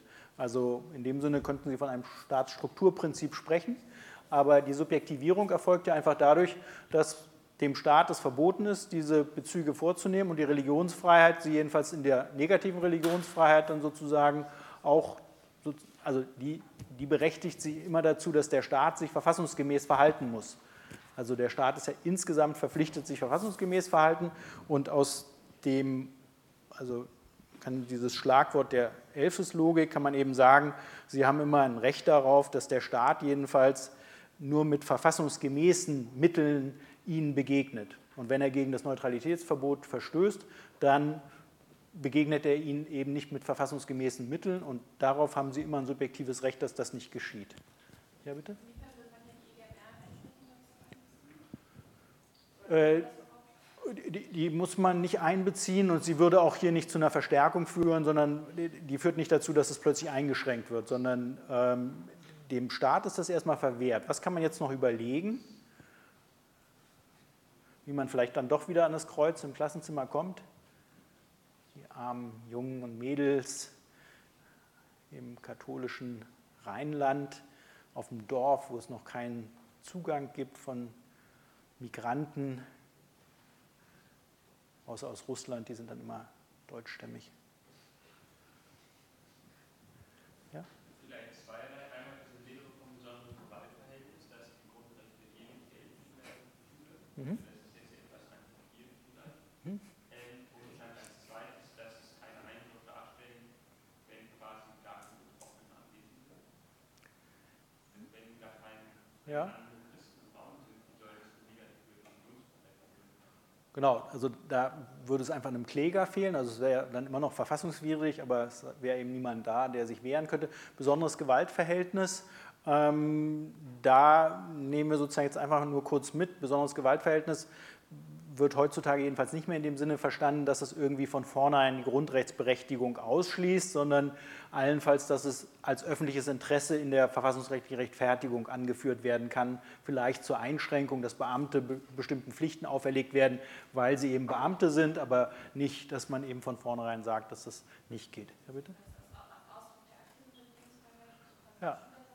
Genau, wenn man eben diesen Gedanken des Öffnens nimmt, dann die Schüler eben sagen, naja, also wir wollen eben alle ein Kreuz da hängen haben und der Staat eben nur das erlaubt, aber eben nicht anordnet. Das ist dann sozusagen der Unterschied. Also er erlaubt es und solange eben kein Konflikt mit einer negativen Religionsfreiheit, also typischerweise sind das ja nicht die, also sind das immer Waldorfschüler, äh, also äh, äh, Anthroposophenkinder, die die Probleme machen, die das mit den Kreuzen nicht aushalten, also, also da eben kein Anthroposoph in der Nähe ist, ähm, dann kann eben diese Klassengemeinschaft da mit dem Kreuz eben leben, ohne dass das gegen das Neutralitätsgebot verstößt. Also das Wichtige ist eben diese Frage der staatlichen Zurechnung. Ist es ein Akt, den der Staat sich als eigener Akt zurechnen lassen muss, dann ist es verfassungswidrig verboten, dann ist es sozusagen damit nicht vereinbar. Ist es dieses Öffnen, dann kommt es eben darauf an, ob das ein Konflikt, ein Grundrechtskonflikt existiert und wie der bewältigt wird. Ja, bitte?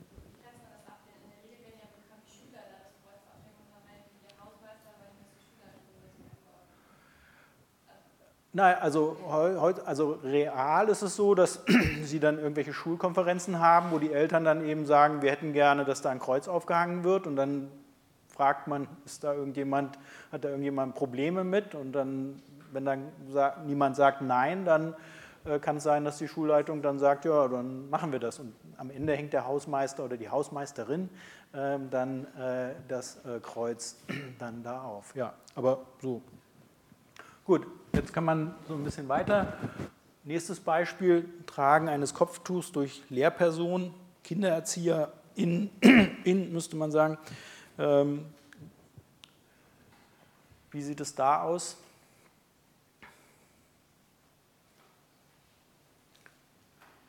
Hier könnte man einmal den Gedanken nochmal einführen mit dem besonderen Gewaltverhältnis. Der Lehrer, die Lehrerin als Beamte von vornherein in ihren Grundrechten eingeschränkt, ist gar nicht berechtigt, ist sozusagen, also in dem Moment, wo sie die Schulgelände betritt, wird aus ihr eben aus der Bürgerin dann eben die Beamtin und insofern frei von Grundrechten, einfach nur ein Staatsorgan. Aber so begreift das Bundesverfassungsgericht das besondere Gewaltverhältnis nicht, sondern begreift es eben als Bürgerin, die eben in die Schule geht und dann eben bestimmte Dienstpflichten hat als Beamtin. Also das besondere Gewaltverhältnis schränkt hier nicht von vornherein die Position ein.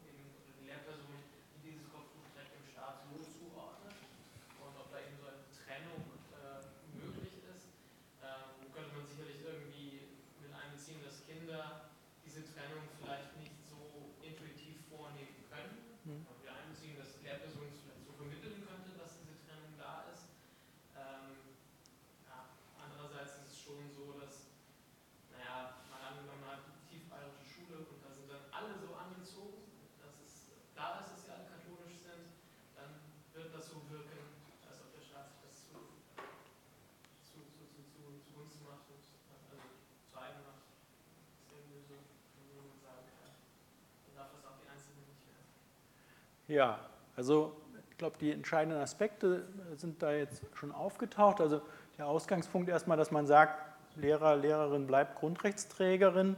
Und wenn man jetzt diese Schule als diesen Raum begreift, in dem man eben alle Beteiligten eben ihre Religionsüberzeugung ausüben können, dann eben auch die Lehrerin. Das heißt, grundsätzlich muss sie auch die Möglichkeit haben, das auszudrücken.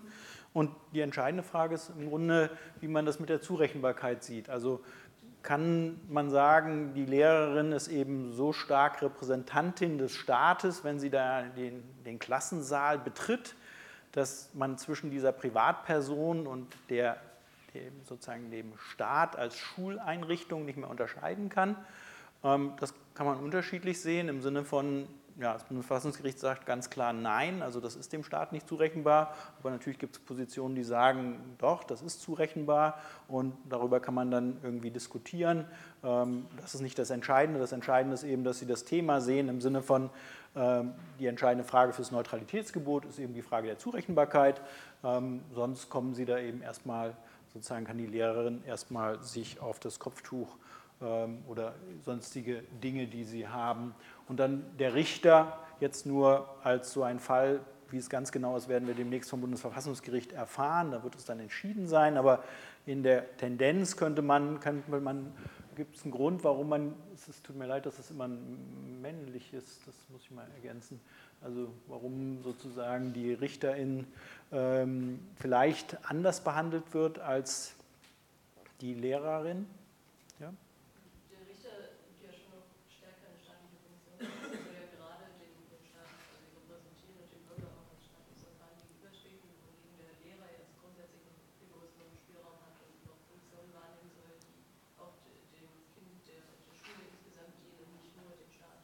Ja, genau, das, das, wären einmal die Rollen als solch und dann könnte man in der konkreten Situation, also man würde wahrscheinlich unterscheiden zwischen dem, dass Richterinnen und Richter jetzt das Gerichtsgebäude betritt, warum soll sie das sozusagen nicht als Grundrechtsträger machen? Und den Umstand, dass sie eine Gerichtsverhandlung leitet bei einer Gerichtsverhandlung, ich weiß nicht, im Fernsehen kann man es ja sehen, haben die Leute immer so spezielle Kleidung an, da laufen sie nicht einfach irgendwie so rum, so mal grün, mal blau, mal schick, mal nicht so schick, sondern haben immer irgendwie so ein, so ein Talar oder irgendwas an und haben so, also es ist eine bestimmte Form und die Person, die dann da sitzt, repräsentiert ja dann auch in dem Moment, wo sie da sitzt, eine ganz spezifische Rolle. Also da geht es um ein bestimmtes Amt, was dann ausgeübt werden muss. Wenn dann der, die Entscheidung getroffen wird, wird im Namen des Volkes etwas gesagt mit Rechtskraft. Also da sind sozusagen viele institutionelle Momente, bei denen man sagen kann, diese institutionellen Momente sind so stark im Vordergrund, dass da tatsächlich das Individuum zurücktreten muss hinter diese amtliche Tätigkeit, die da ausgeübt wird in dem konkreten Moment. Und das also jedenfalls für den Gerichtssaal und die entsprechenden Verhandlungen, die dort durchgeführt werden, ein solches Kopftuchverbot dann tatsächlich dem Staat zugerechnet werden kann und dementsprechend dann eben äh, dieses Neutralitätsgebot eingreifen würde.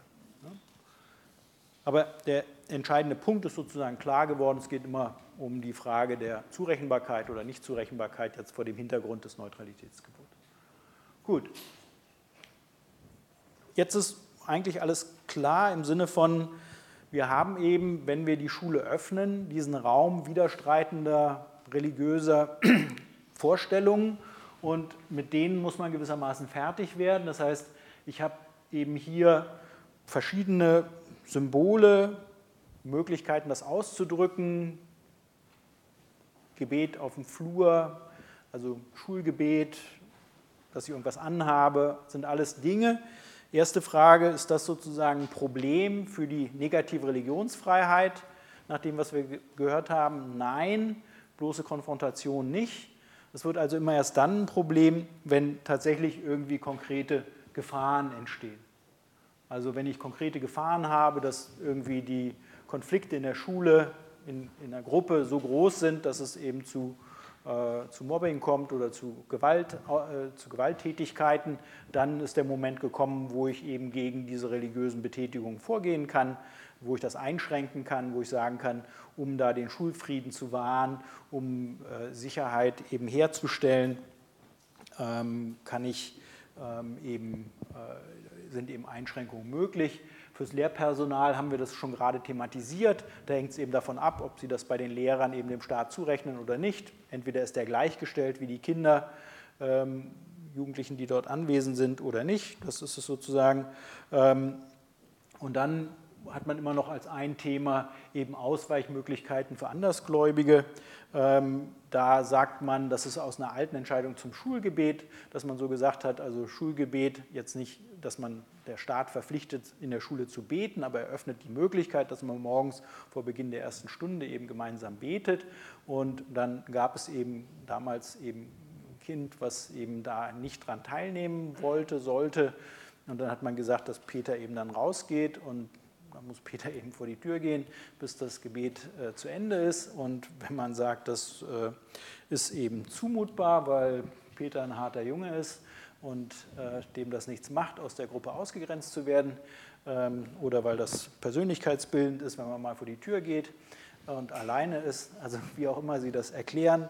Ähm, und man sich überlegt, damals hat man Kinder ja auch noch in der Schule geschlagen, also da mal rausgehen, das ist jetzt sozusagen relativ harmlos ähm, für die Praktiken. Heutzutage würde man das vielleicht irgendwie komplizierter sehen mit, der, mit all diesen Problemen, die man hat im Umgang mit, mit, mit, mit, mit Menschen.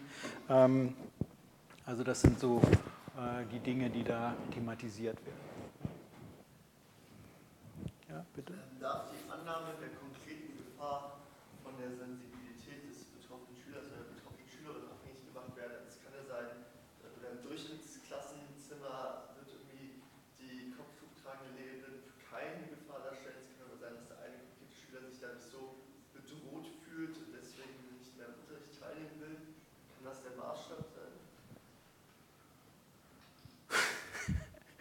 Ja, also am Ende ist das natürlich der Maßstab. Wenn Sie da irgendwie einen Schüler haben, der ausflippt, ähm, dann müssen Sie da irgendwas machen. Vielleicht geben Sie ihm erstmal ein paar Therapiestunden, aber ähm, es ist jedenfalls schon ein Problem. Also es ist dann eine konkrete Gefahr und Sie können jetzt nicht die konkrete Gefahr damit verneinen, dass Sie sagen, nee, also wenn das von dem kommt, dann, dann ist das nicht so schlimm. Also das tut nur ein bisschen weh. Oder, also das, ähm, in dem Moment, wo Sie eine schwere Störung haben und die ist aktuell, kommt es nicht auf die Befindlichkeiten an. Wie man das dann löst, das ist ja eine ganz andere Frage. Also wenn Sie Ihr Beispiel, würde ich sagen, das löst man ja nicht damit, dass man der Frau verbietet, ein Kopftuch zu tragen, sondern dass man eben versucht, den Jungen irgendwie zu therapieren. Äh, und unter Umständen erstmal für eine Zeit aus dem Unterricht rauszunehmen. Oder äh, wenn das äh, kleine Kinder sind, dann gibt es heutzutage ja häufig Erzieherpersonen, die man in den Unterricht mit einbauen kann. Also jetzt real, jetzt ist es weit weg von Ihrer Klausur, wären, da, wären das sozusagen die Formen, wie man darauf reagiert. Aber an der konkreten Gefahr ändert sich dadurch ja gar nichts. Ne? Ja, mehr die Frage, wie man damit dann umgeht. Genau, der Staat muss, hat die Pflicht, eben da einen Ausgleich zu treffen. Grundsätzlich muss er dabei eben dieses Gebot weltanschaulicher Neutralität beachten und man muss sich immer wieder klar machen, dass es eben keine strikte Trennung letztlich zwischen Staat und Kirche gibt und die Schule ist dafür eben der Raum, wo eben diese Themen sichtbar werden. Das ist so der, der wichtigste Anwendungsfall und man muss ein bisschen in der Klausur gucken, worum es dann eben geht. Geht es um die Lehrerin, die eben gegen die eine Maßnahme ergriffen wird, dass ihr verboten wird, ein Kopftuch zu tragen oder geht es um den Schüler, der sich dagegen wehrt, dass im Unterricht eben äh, ein Schulgebet stattfindet. Also um solche, das sind die Anknüpfungspunkte in der verfassungsrechtlichen Fertigung jedenfalls, kommen sie immer zum Verbot zum, zum, Gebot weltanschaulicher Neutralität als verfassungsrechtlicher Maßstab. Und als erstes immer die Frage, ist es dem Staat zurechenbar? Dann haben wir ein ernsthaftes Problem im Sinne von, dann ist es eben dem Staat verboten. Oder geht es um diesen Freiraum? Dann geht es eben darum, hat der Staat eine angemessene Lösung für diesen Freiraum geschaffen? Ist das zumutbar, die Lösung, die er gewählt hat? Das sind die Fragen, die dann auftauchen. Gut, könnten wir uns einen Fall, einen größeren Fall nochmal anschauen, der mal die ungewöhnlichen, ungewöhnliche Konstellation, dass eine Weltanschauungsgemeinschaft berührt ist. Ich habe eben schon einmal als Beispiel einmal den Sachverhalt sich anschauen.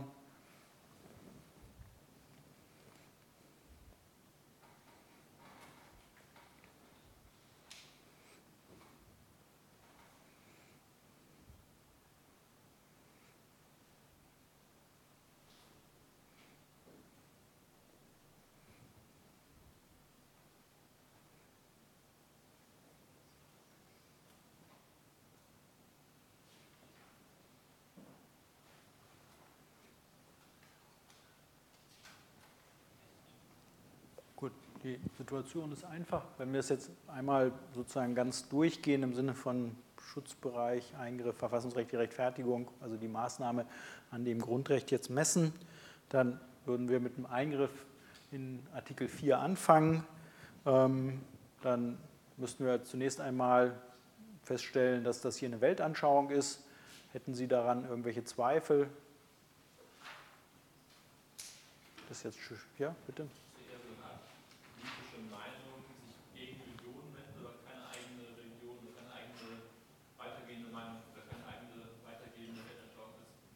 Genau, da, da, müsste man wahrscheinlich noch ein paar mehr Informationen im Sachverhalt haben, also diese humanistische, äh, humanistischen Gruppierungen wenden sich einerseits sehr gegen Religion, haben aber auch ein umfassendes Weltbild, so ein humanistisches Weltbild, also von daher wäre es eben auch als umfassende Weltanschauung zu verstehen. Also man würde da erstmal dazu kommen, äh, dass das geht mit den gesellschaftspolitischen Motiven, die Sie eben da auch mit angesprochen haben, ähm, soweit das eingebunden ist in so eine Gesamtweltanschauung, hindert das jetzt nicht die Eröffnung des Schutzbereichs.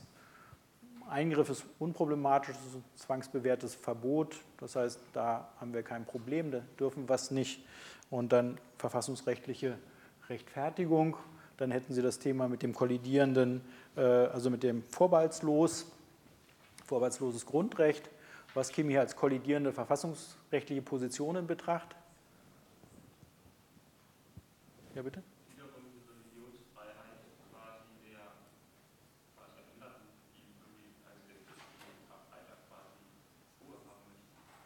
Ja, die Religionsfreiheit der Leute, die Ruhe haben möchten, aber reicht das alleine aus?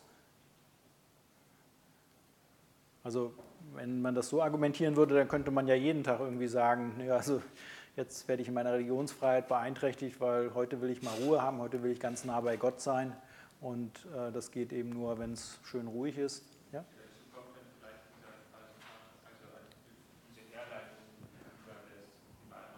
Genau, dieser Artikel 139, den brauchen Sie dafür. Nicht? Also diesen Schutz von Feiertagen als kollidierendes Verfassungsgut. Genau. Und dann könnte man die Religion, negative Religionsfreiheit in dem Zusammenhang, also da es diesen Schutz gibt, taucht dann die negative Religionsfreiheit dazu dann auch auf. Ne? Also in der Kombination kann man es gut machen. Gut, wie, wie würde es weitergehen oder geht es überhaupt noch weiter?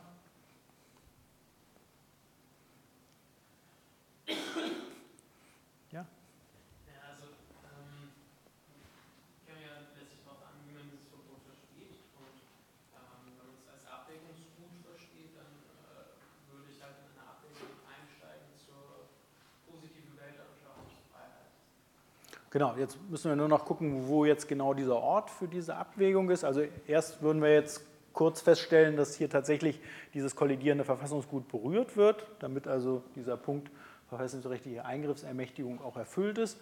Und dann müssten wir jetzt in der Prüfung was machen? Also wenn Sie es jetzt in der Klausur schreiben würden, also Ja, aber Sie sind ja gestartet bei einem, bei einem Verbot im Einzelfall. Ja? Genau, wir, wir, würden wohl mal prüfen müssen, ob das Gesetz verfassungsgemäß ist. Nicht? Also das wäre vielleicht das naheliegendste, also nicht naheliegendste, sondern das nächste, nicht das naheliegendste, sondern das nächste. Das heißt, äh, wir müssten gucken, Gesetzgebungskompetenzen, ja, Landesrecht, Artikel 70, ähm, dann könnte man überlegen, Artikel 19 Absatz 1, ähm, Zitiergebot müssen wir hier nicht erfüllen, Einzelfallgesetz ist hier kein Problem, Bestimmtheitsgebot, die Norm kennen wir jetzt nicht im Text, aber egal wie der Text ist, allein der Umstand, dass Sie einen Text haben, der eben wertungsausfüllende Begriffe enthält, spricht nicht gegen die Bestimmtheit. Entscheidend ist, dass man das sozusagen äh, hinreichend in der Rechtspraxis äh, konkretisieren kann. Und dann geht es weiter beim legitimen Zweck. Legitime Zweck des Feiertagsgebots ist, die Feiertage zu sichern. Da könnte man jetzt überlegen, ob das mit dem Neutralitätsgebot vereinbar ist, denn das schützt ja jetzt ganz spezifische kirchliche Feiertage. Und was würde man dann an der Stelle sagen? Ja, bitte? Genau, nicht? das ist der Gedanke, auf den man da aufmerksam werden sollte, dass man das also mit hineinliest. Ähm, dann könnte man sich überlegen, gibt es, also das Bundesverfassungsgericht hat dann hergeleitet, dass es ein Verbot gibt, äh, Andersdenkenden den Feiertag aufzuzwängen. Also niemand ist gehindert, an dem Feiertag eben nicht Feiertag zu machen. Ähm, sie dürfen nur eben bestimmte Dinge nicht machen. Sie dürfen eben nicht laut Party machen oder so. Ne? Kennen Sie das Lied von Deichkind, keine Party mehr? Das ist ganz schön, das passt hier ganz gut. Ähm, ja, also das dürfen Sie da nicht machen, wobei so alleine wie, äh, wie er das macht, das geht dann schon mit Kopfhörer. Ähm, das stört ja wiederum nicht. Okay, also das sind sozusagen die Punkte, die man da ansprechen kann. Ähm, dann würde man fragen, ob das Gesetz geeignet und erforderlich ist, um den Feiertag zu sichern. Ja, ist es, weil es eben sicherstellt, dass es eben da nicht laut ist. Und dann würden Sie eben zu dem kommen, wovon Sie jetzt auch schon gesprochen hatten, diese Angemessenheit. Und da müsste man dann eben überlegen, was könnte man da anführen ähm, auf der Seite der, sozusagen des Betroffenen.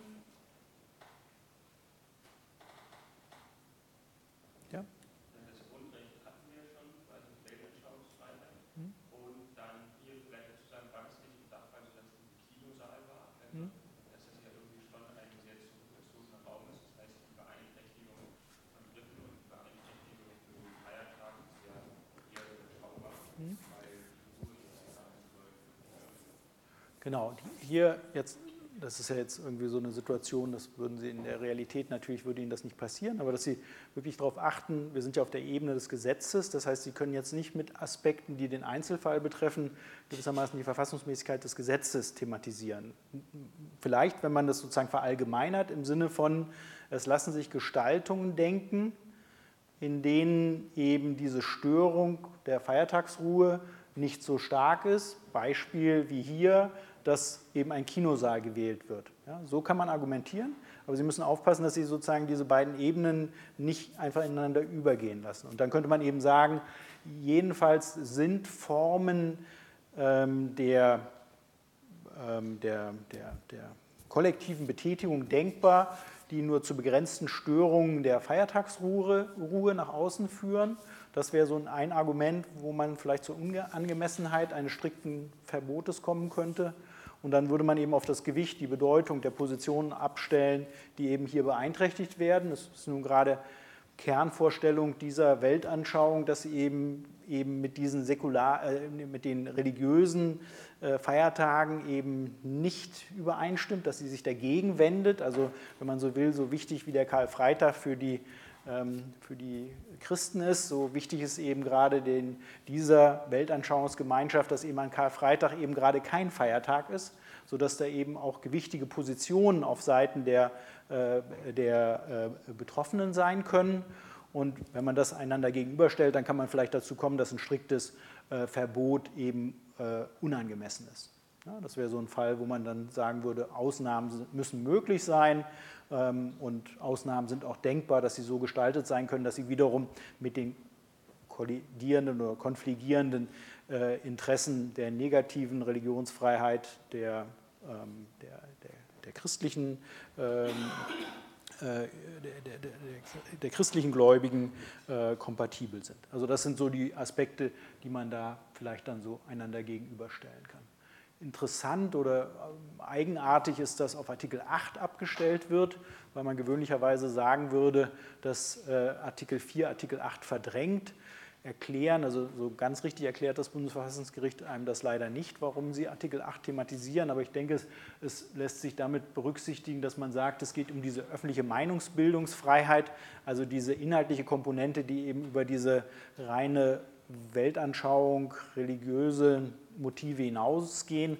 Und das ist der Grund, warum Sie eben hier Artikel 8 auch noch äh, in Ansatz gebracht haben. Oder Sie haben eben einfach gesagt, naja, es gibt jedenfalls Konstellationen, in denen eben öffentliche Meinungsbetätigungen möglich sein müssen, wenn man es eben jetzt von dem konkreten Ausgangspunkt löst und sagt, na, es muss ja zum Beispiel eben kann es sein, dass der Gewerkschaftsbund äh, irgendwie einen guten Grund hat, warum es jetzt gerade an einem religiösen Feiertag eben irgendeine Veranstaltung stattfinden muss.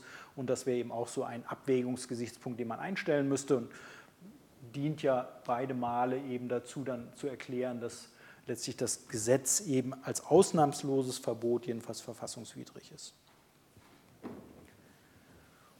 Gut, das ist erstmal das zur Religionsfreiheit. Dann würden wir jetzt einen kleinen Sprung machen zur Gewissensfreiheit.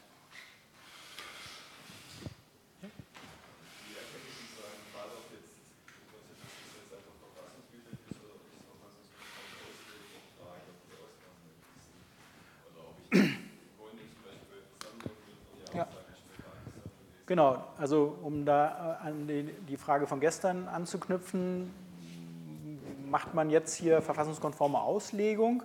Das würde jetzt eben, da würde helfen, wenn man die Norm hätte. Also wenn Sie die Norm sehen würden, würden Sie sehen, dass es außer für den Karfreitag immer so ist, dass es an den Feiertagen Ausnahmemöglichkeiten schon gab. Und dann ist also der Gesetzgeber selber zwischen den gewöhnlichen christlichen Feiertagen oder gewöhnlichen Feiertagen und dem Karfreitag unterschieden hat und gerade für diesen Tag und ich glaube noch einen weiteren Tag gesagt hat, da gibt es dann keine Ausnahme, dann würde man sagen, dass schon aus der gesetzlichen Konzeption sich ergibt, dass hier eine verfassungskonforme Auslegung nicht mehr möglich ist. Ja, aber das wäre die Erklärung dafür, warum das Gericht jetzt hier das gar nicht weiter thematisiert hat. Gut, zur Gewissensfreiheit. Ähm, die sozusagen die, die, der entscheidende Gesichtspunkt, Herausforderung und auch der Unterschied zur Glaubensfreiheit ist, dass man die Gewissensfreiheit am besten begreift, wirklich als Normkollision. Ja? Also Sie kommen zu einem Problem der Gewissensfreiheit immer nur dann, wenn ein striktes, eine strikte Gewissensverpflichtung wirklich mit einer rechtlichen Norm in Widerstreit gerät. Es gibt sozusagen kein Recht auf ein gewissensmäßiges Leben, sondern das Gewissen muss einen zu etwas zwingen, und das muss in Widerstreit geraten zu irgendeiner staatlichen Regelung. Und wenn Sie so einen Normkonflikt haben, dann ist das das, was Sie dann im Rahmen Ihrer grundrechtlichen Prüfung dann abarbeiten. Und wenn man sich das klar macht, dann kann man ganz gut mit der Gewissensfreiheit zurechtkommen. Die funktioniert also etwas anders oder sie funktioniert anders als die Glaubensfreiheit. Aber diese, dieser Grundgedanke der Normkollision, das ist der entscheidende Moment. Und jetzt können wir uns wieder anschauen, wie das im Einzelnen aussieht. Auf der Ebene des Schutzbereichs gibt es eine Definition, die Sie auswendig lernen müssen und die man dann in der Klausur äh, nennt. Ähm, genau, so heißt es und es gibt irgendeinen Missbrauchsvorbehalt und der Schutzbereich ist eben sozusagen die Freiheit, entsprechend seinem Gewissen zu handeln oder nicht gegen sein Gewissen zu handeln, aber das entscheidende Kriterium ist eben letztlich der Normenkonflikt. Der Normenkonflikt, den thematisieren Sie auf der Ebene des Eingriffs. Da können Sie ihn thematisieren, das heißt auf der Ebene des Schutzbereichs sagen Sie einfach hier Gewissensentscheidung so und so und dann sagen Sie im vorliegenden Fall lag dem Handeln eben eine Gewissensentscheidung zugrunde oder dem Unterlassen eine Gewissensentscheidung zugrunde. Das ist das, was Sie da feststellen. Mehr gibt es da nicht zu diskutieren. Die ganzen Fragen, die wir bei der Glaubensfreiheit hatten mit Einschränkungen des Schutzbereichs, das gibt es hier alles nicht, sondern es bleibt hier relativ trivial kurz die Feststellung, dass hier die Gewissensfreiheit des Einzelnen berührt, berührt wird. Bei, auf der Ebene des Grundrechtseingriffs brauchen Sie jetzt eben tatsächlich diesen Widerstreit zwischen Gewissensentscheidung und staatlicher Rechtsordnung und es muss ein Normenkonflikt vorliegen und dann gibt es eben immer ein ganz hübsches Beispiel, an dem man sich das klar machen kann, ob ein Normenkonflikt vorliegt, das entscheidet die Rechtsordnung und nicht der Gewissenshandelnde. Also es hängt davon ab, wie die Rechtsordnung strukturiert ist, ob es wirklich zu einem Normenkonflikt kommt. Das Beispiel ist eben Steuerpflicht und Gewissensentscheidung, weil man Militär nicht unterstützen will. Warum weigert sich der Staat, das als einen relevanten Gewissenskonflikt wahrzunehmen? Weil er das Geld haben will, ist klar, aber, aber sagen wir mal, der, hat gar nicht, der zahlt gar nicht so, viele, so hohe Steuern. Darauf könnte man verzichten. Da würde unser Militärhaushalt nicht ernsthaft in Gefahr geraten. Ja? Könnte aber sehr bisschen argumentieren, dass die Mittel ja letztlich auch woanders hinfließen können. Allerdings täuscht das ja über den Fakt hinweg, dass wenn der Staat reicher wird, dann kann er auch mehr Geld für Militär ausgeben. Ja, aber da ist im Grunde schon die richtige Überlegung drin, ja? ja weil dieser Normkonflikt nur sehr mittelbar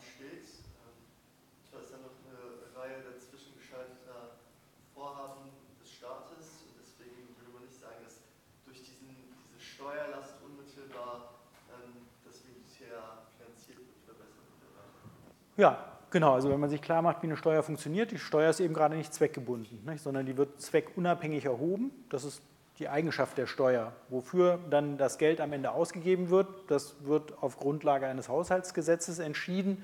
Und da gibt es sozusagen viele Entscheidungen, die dazwischen getroffen werden. Ähm, die knüpfen aber eben nicht an die Steuerpflicht an und stehen auch in gar keinem unmittelbaren Konnex mit der Steuerpflicht. Außer in diesem faktischen im Sinne von, wenn man kein Geld hat, dann kann man es auch nicht ausgeben. Ja, bitte?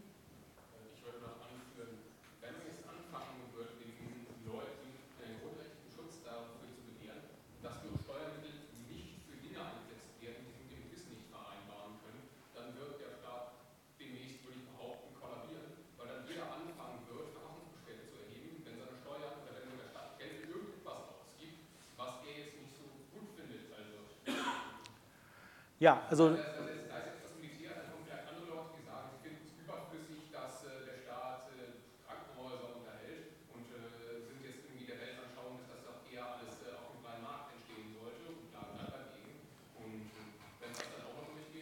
Genau, das wäre also sozusagen sehr, sehr, sehr unangenehm. Man muss sich schon klar machen, wir sind im Moment noch bei der Frage des Eingriffs das heißt ja noch nicht, dass wir das zulassen. Also der Umstand, selbst wenn wir es als Grundrechtseingriff ansehen würden, würde ja nicht heißen, dass wir ihn von der Steuerpflicht freistellen, sondern da müssten wir uns weiter anschauen, ob sich das verfassungsrechtlich rechtfertigen lässt. Aber hier ist es jedenfalls so, dass wir diese ganzen Probleme sozusagen ähm, ausweichen, indem wir sagen, oder ausweichen, sondern sagen, die existieren nicht. Wir sagen, es muss ein echter Normenkonflikt vorliegen, der liegt hier nicht vor und deswegen ist auch sozusagen kein Problem da. Dann wäre sowas Anspruch auf einen medizinischen Studiengang ohne Tierversuche. Ähm, da würde man sagen, da könnte ein Normenkonflikt vorliegen. Wenn ich eben dann Medizin studiere und ich da Tierversuche durchführen muss, ähm, das, das könnte jedenfalls zu einer Kollision führen. Ich muss Prüfungen ablegen, in deren Teil eben diese, ähm, äh, diese, äh, äh diese gewissenswidrige Handlung durchführen muss. Das das könnte man als Normenkonflikt einordnen. Also das entscheidende Kriterium, Normenkollision. Und jetzt geht es darum, wie arbeitet man das weiter ab. Und jetzt kommt wieder eben so eine Besonderheit, hat eben auch mit dieser Besonderheit des Gewissenskonfliktes zu tun, dass wir sagen, auf, sowohl auf Seiten des Bürgers als auch auf Seiten des Staates gibt es eine Pflicht, den Konflikt zu vermeiden. Das heißt, aus dem Umstand, dass wir einen Eingriff in, ein, in das Gewissen haben, folgt noch nicht, dass das jetzt sozusagen von uns abgearbeitet werden muss, sondern wir schauen immer erst noch, ob das ein relevanter Konflikt ist. Und relevant ist der Konflikt eben nur dann, wenn der Bürger nicht ausweichen konnte oder ihm ein Ausweichen nicht zumutbar ist oder der Staat nicht ausweichen konnte beziehungsweise keine zumutbare Möglichkeit hatte, diesen Konflikt zu bewältigen. Das ist sozusagen der Grundgedanke. Jetzt muss man für diesen Grundgedanken, also für diese Vermeidungs- und Ausgleichs-, Ausweichpflicht irgendwie einen Ort finden. Wo kann man das sinnvollerweise in der verfassungsrechtlichen Rechtfertigung diskutieren?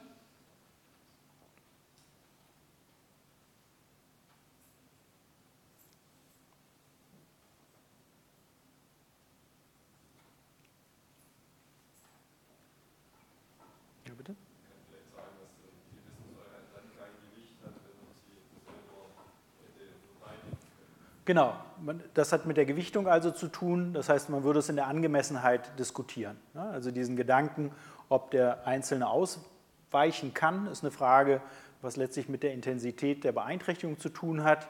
Äh, umgekehrt, ob der Staat hat dann eben mit der Intensität oder dem Gewicht des öffentlichen Interesses zu tun. Ja, bitte?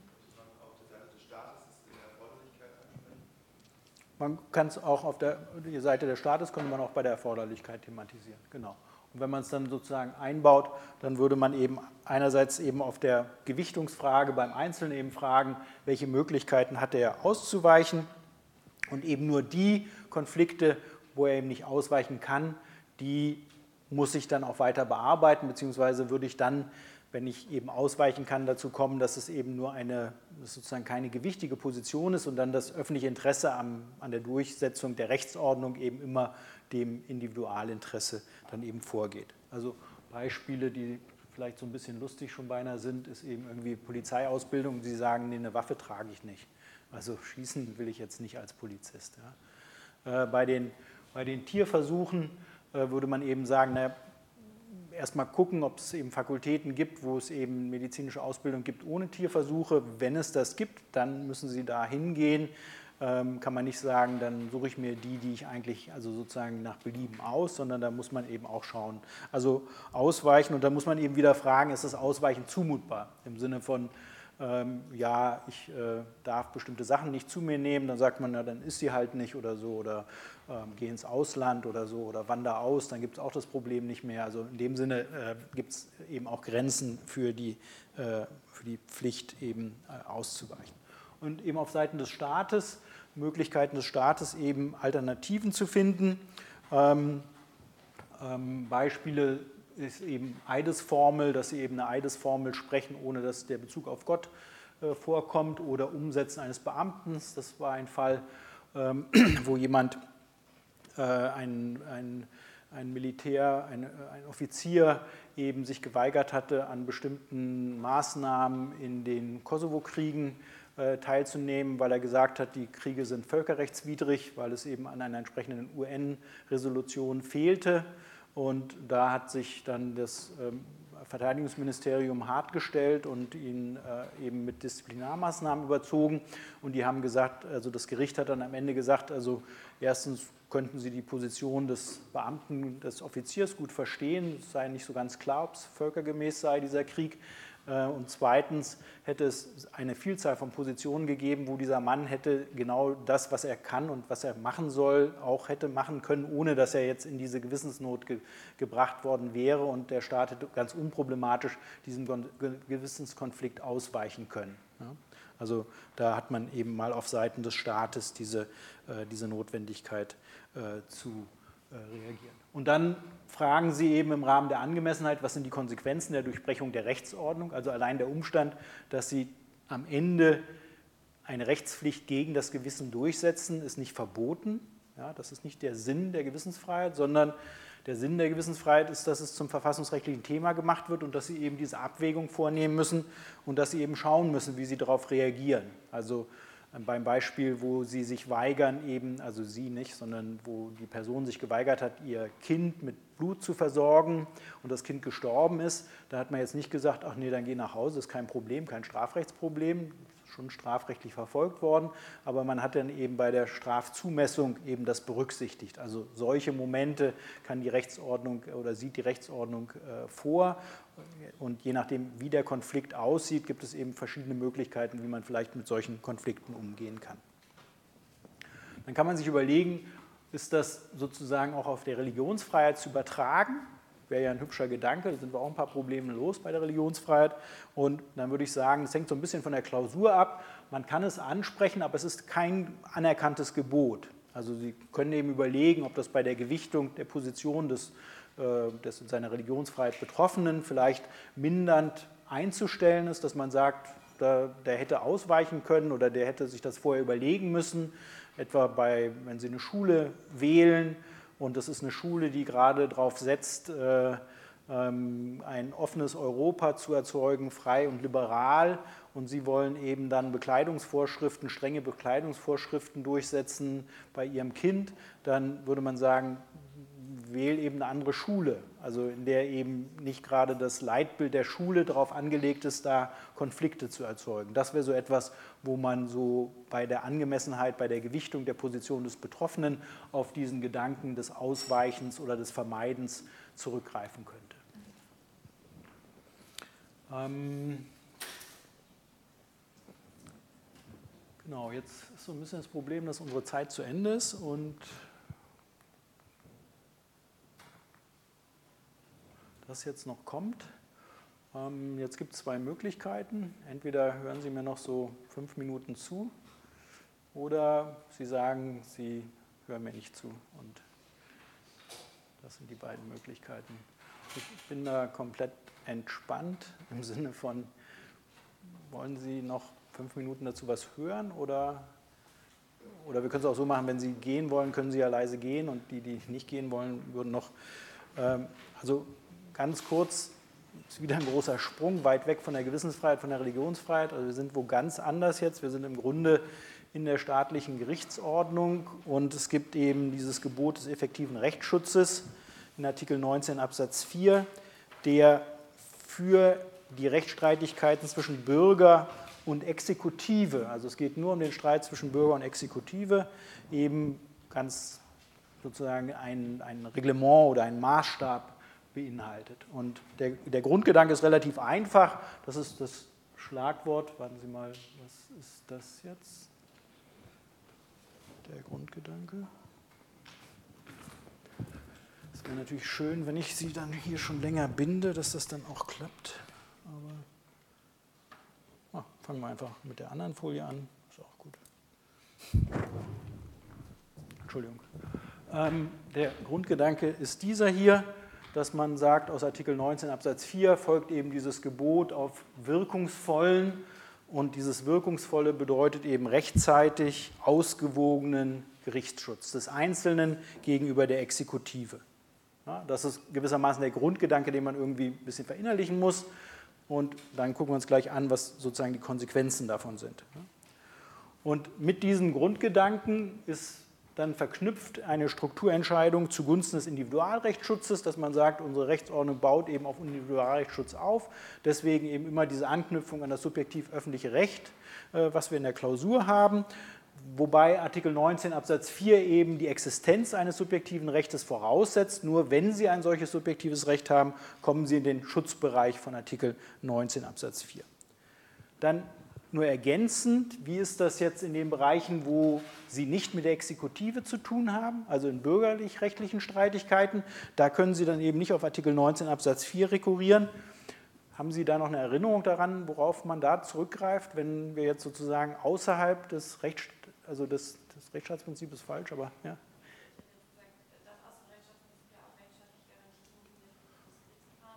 Genau, also aus dem Rechtsstaatsprinzip leitet man eben solche Garantien des, bezüglich des Gerichtsverfahrens ab. Und da gibt es einen, einen Begriff oder einen, einen, Ausdruck, den Sie dann da bitte benutzen, dieses Justizgewährungsanspruchs. Ja?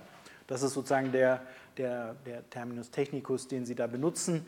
Wenn es also nicht um Exekutive, sondern um andere Streitigkeiten geht, dann geht es immer um diesen Justizgewährungsanspruch.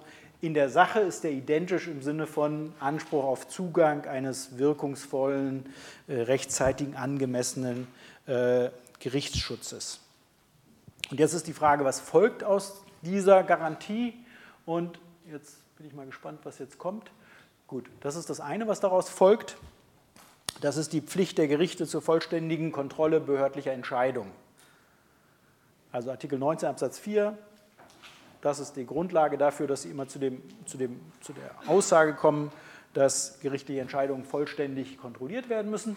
Wobei wir, das wissen Sie noch aus der verwaltungsrechtlichen Klausur, immer zwischen Tatbestand und Ermessen unterscheiden. Also auf der Ermessensseite gehen wir recht großzügig davon aus, dass das mit Artikel 19.4 vereinbar ist. Das akzeptieren wir und würden Sie auch in der Klausur nicht breit hinterfragen, sondern da geht man einfach davon aus, dass das verfassungsrechtlich zulässig ist.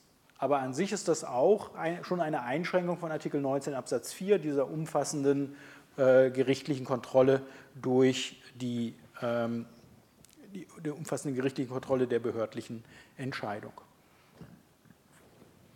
Wenn wir es auf der Tatbestandsseite haben, dann ist es immer ein verfassungsrechtliches Thema im Sinne von, da müssen wir immer prüfen, ob das mit Artikel 19 Absatz 4 vereinbar ist.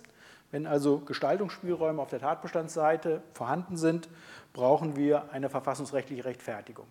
Und das erste Schlagwort, was in dem Zusammenhang immer fallen muss, ist diese sogenannte normative Ermächtigungslehre. Das heißt, wir brauchen eine gesetzliche Entscheidung, dass ein Gestaltungsspielraum auf Tatbestandsseite anzuerkennen ist. In der, in der Realität ist das manchmal ein Problem, weil der Gesetzgeber das gar nicht immer ausdrücklich so zum thematisiert, sondern wir ganz viele Bereiche haben, wo wir so einen, so einen einschränkenden Bereich auf der Tatbestandsseite anerkennen, wo wir keine ausdrückliche Ermächtigung haben. Ein Beispiel wären Prüfungsentscheidungen. Ja, Prüfungsentscheidungen äh, billigen wir dem Prüfer einen Beurteilungsspielraum zu bei der Bewertung der Arbeit. Da gibt es nirgendwo eine Norm, die das ausdrücklich thematisiert. Wie argumentieren wir oder wie begründen wir, dass der, der, der Prüfer einen solchen Beurteilungsspielraum hat? Weil wir sagen, das Gericht kann letztlich nicht anstelle des Prüfers in die Rolle des Prüfers, also diese Rolle des Prüfers vollständig ausfüllen. Und man spricht dann eben von ähm, sogenannten Funktionsgrenzen, also gerichtlichen Funktionsgrenzen. Das können Sie also argumentativ unterstützend heranführen. Also Ihr Ausgangspunkt in der Rechtfertigung ist immer die normative Ermächtigungslehre. Dann sagen wir, hier wird man davon ausgehen, dass der Gesetzgeber eben eine entsprechende normative Ermächtigung ausgesprochen hat, weil wir eben hier eine klare gerichtliche Funktionsgrenze haben. Ja. Bei anderen Fällen ist das vielleicht so, dass Sie im, im, Wortlaut des Gesetzes Anhaltspunkte finden, dann ist es da eben sehr viel offener. Aber das ist jedenfalls eine sinnvolle Möglichkeit, mit diesem Problem umzugehen. Und dann fragen Sie eben, ob gewissermaßen diese Gründe, die da vorgebracht werden, eben ausreichend sind, um diese Form von Einschränkung zu rechtfertigen. Das kann alles dann relativ kurz in der Klausur sein. Das sind jetzt also keine, das sind nicht, das sind also diese Klausuren, die Sie haben, einen Fall werden Sie heute Nachmittag haben, da ist das nicht das einzige Problem in der Klausur, sondern es ist ein Problem unter vielen. Das heißt, das darf auch keinen zu breiten Raum einnehmen. Es geht wirklich darum, dass Sie sehen, dieses Gesetz könnte verfassungswidrig sein, weil eben hier auf der Tatbestandsseite die gerichtliche Kontrolle eingeschränkt wird. Das ist, könnte ein Problem oder das ist, äh, muss gegenüber Artikel 19 Absatz 4 Bestand haben. Äh, Artikel 19 Absatz 4 gebietet eben einen umfassenden Gerichtsschutz. Ähm, Voraussetzung für eine Einschränkung ist zunächst einmal, dass der Gesetzgeber eine entsprechende Ermächtigung ausgesprochen hat. Im vorliegenden Fall, dann gucken Sie, oder Sie argumentieren eben mit den Funktionsgrenzen. Und dann müssen Sie die Gründe für die Einschränkung eben benennen. Und dann müssen Sie sagen, ist das sozusagen nachvollziehbar, sind das gute Gründe, dann ist es eben verfassungsrechtlich zulässig oder nicht. Es ist also jetzt nicht eine umfassende große Abwägung, dass Sie das hinterfragen, sondern es ist mehr so ein Nachvollziehen und ein Transparentmachen der Gründe und sind das sachlich äh, überzeugende oder nachvollziehbare Gründe, die dann dort angeführt werden. Das ist der eine Punkt und der zweite Punkt ist dann der auf der Folie, die ich eben da hatte und dann haben wir es auch gleich. Ähm Der zweite Punkt ist der, den Sie im Grunde eher aus Ihrer verwaltungsrechtlichen, äh, aus Ihren verwaltungsrechtlichen Erfahrungen kennen. Das ist, dass Sie mit Artikel 19 Absatz 4 eben immer wieder das Verfahrensrecht umgestalten oder überlagern, um eben bestimmte sozusagen Wirkungen, also um bestimmten wirksamen Rechtsschutz äh, herbeizuführen. Also Sie kennen es bei, der, bei den Rechtsmitteln trotz Erledigung, dass man sagt, wenn Sie eine schweren Grundrechtsbeeinträchtigung haben, dann können Sie eben auch Rechtsmittel einlegen, obwohl die Sache sich erledigt hat. Ja, früher hat man gesagt, geht nicht, aber dann sagt man eben Artikel 19 Absatz 4, effektiver Rechtsschutz gebietet eben äh, solche Mittel bei Fristen eben die, der Punkt dann, also wenn Sie eine Frist zu prüfen hätten, die Frage, die Frist darf nicht zu kurz sein. Es muss sozusagen möglich sein, innerhalb der Frist eben seine Rechtsposition dann eben auch geltend zu machen. Bei der Präklusion, also der, äh, im Verwaltungsverfahren, dass Sie also bestimmte Argumente in einem Planungsverfahren nicht mehr weiter geltend machen können, eben die Frage, welche Wirkung hat die Präklusion? Ähm, war es möglich, der Präklusion zu entgehen? War das zumutbar? Äh, und der letzte Punkt sind eben bei Artikel 123 den Anordnungsgrund, also die Gründe dafür, dass Sie überhaupt eine einstweilige Anordnung treffen, äh, dürfen, da dürfen keine zu hohen Anforderungen gemacht werden.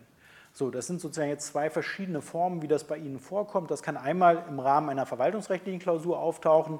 Da gehört es einfach zu dem, was Sie dann wissen, im Sinne von, ah, Sie wissen, dass man hier eben bei der Erledigung dann noch eine weitere Fallgruppe hat oder es taucht auf im Rahmen einer verfassungsrechtlichen Klausur, dann ist es irgendwie ein Teil, ein Unterteil einer größeren Klausur, wo dann eigentlich irgendwie ganz andere Grundrechte im Zentrum stehen, aber dann eben diese prozessuale Einkleidung noch eine Rolle spielt, im einstweiligen Rechtsschutz etwa der Fall spielt und das Gericht eben ähm, im einstweiligen Rechtsschutz gesagt hat, die Gründe, die hier genannt werden, die reichen uns nicht aus, um eine Anordnung zu erlassen. Und das würden Sie dann eben an Artikel 19 Absatz 4 messen. Das kommt relativ zum Schluss Ihrer Klausur. Sie haben nur noch wenig Zeit, aber es wird von Ihnen auch nicht viel erwartet. Ausgangspunkt eben Artikel 19 Absatz 4, wirksamer Rechtsschutz. der könnte hier verletzt sein, weil das Gericht zu hohe Anforderungen an die Gründe gestellt hat. Dann schauen sich die Gründe an und sagen, aus ihrer Sicht ist das in Ordnung, aus ihrer Sicht ist das nicht in Ordnung. Also mehr ist da nicht zu erwarten. Es geht nicht darum, jetzt so eine schöne, ausdifferenzierte Prüfung zu entwickeln, wie wir das eben bei den Grundrechten machen, wie, wie, wir es sozusagen, wie wir es bislang kennengelernt haben. Ja, das sind sozusagen einfach eher so Sachen, die am Rande einer Klausur auftauchen können, aber es ist eben doch sehr wichtig, dass für solche Einkleidungen Sie um dieses etwas, um diese wenigen Instrumente wissen, die Sie da brauchen, um da die Punkte zu machen, die Sie brauchen, damit es eine gute Klausur da an, dem, an der Stelle ist. Ja.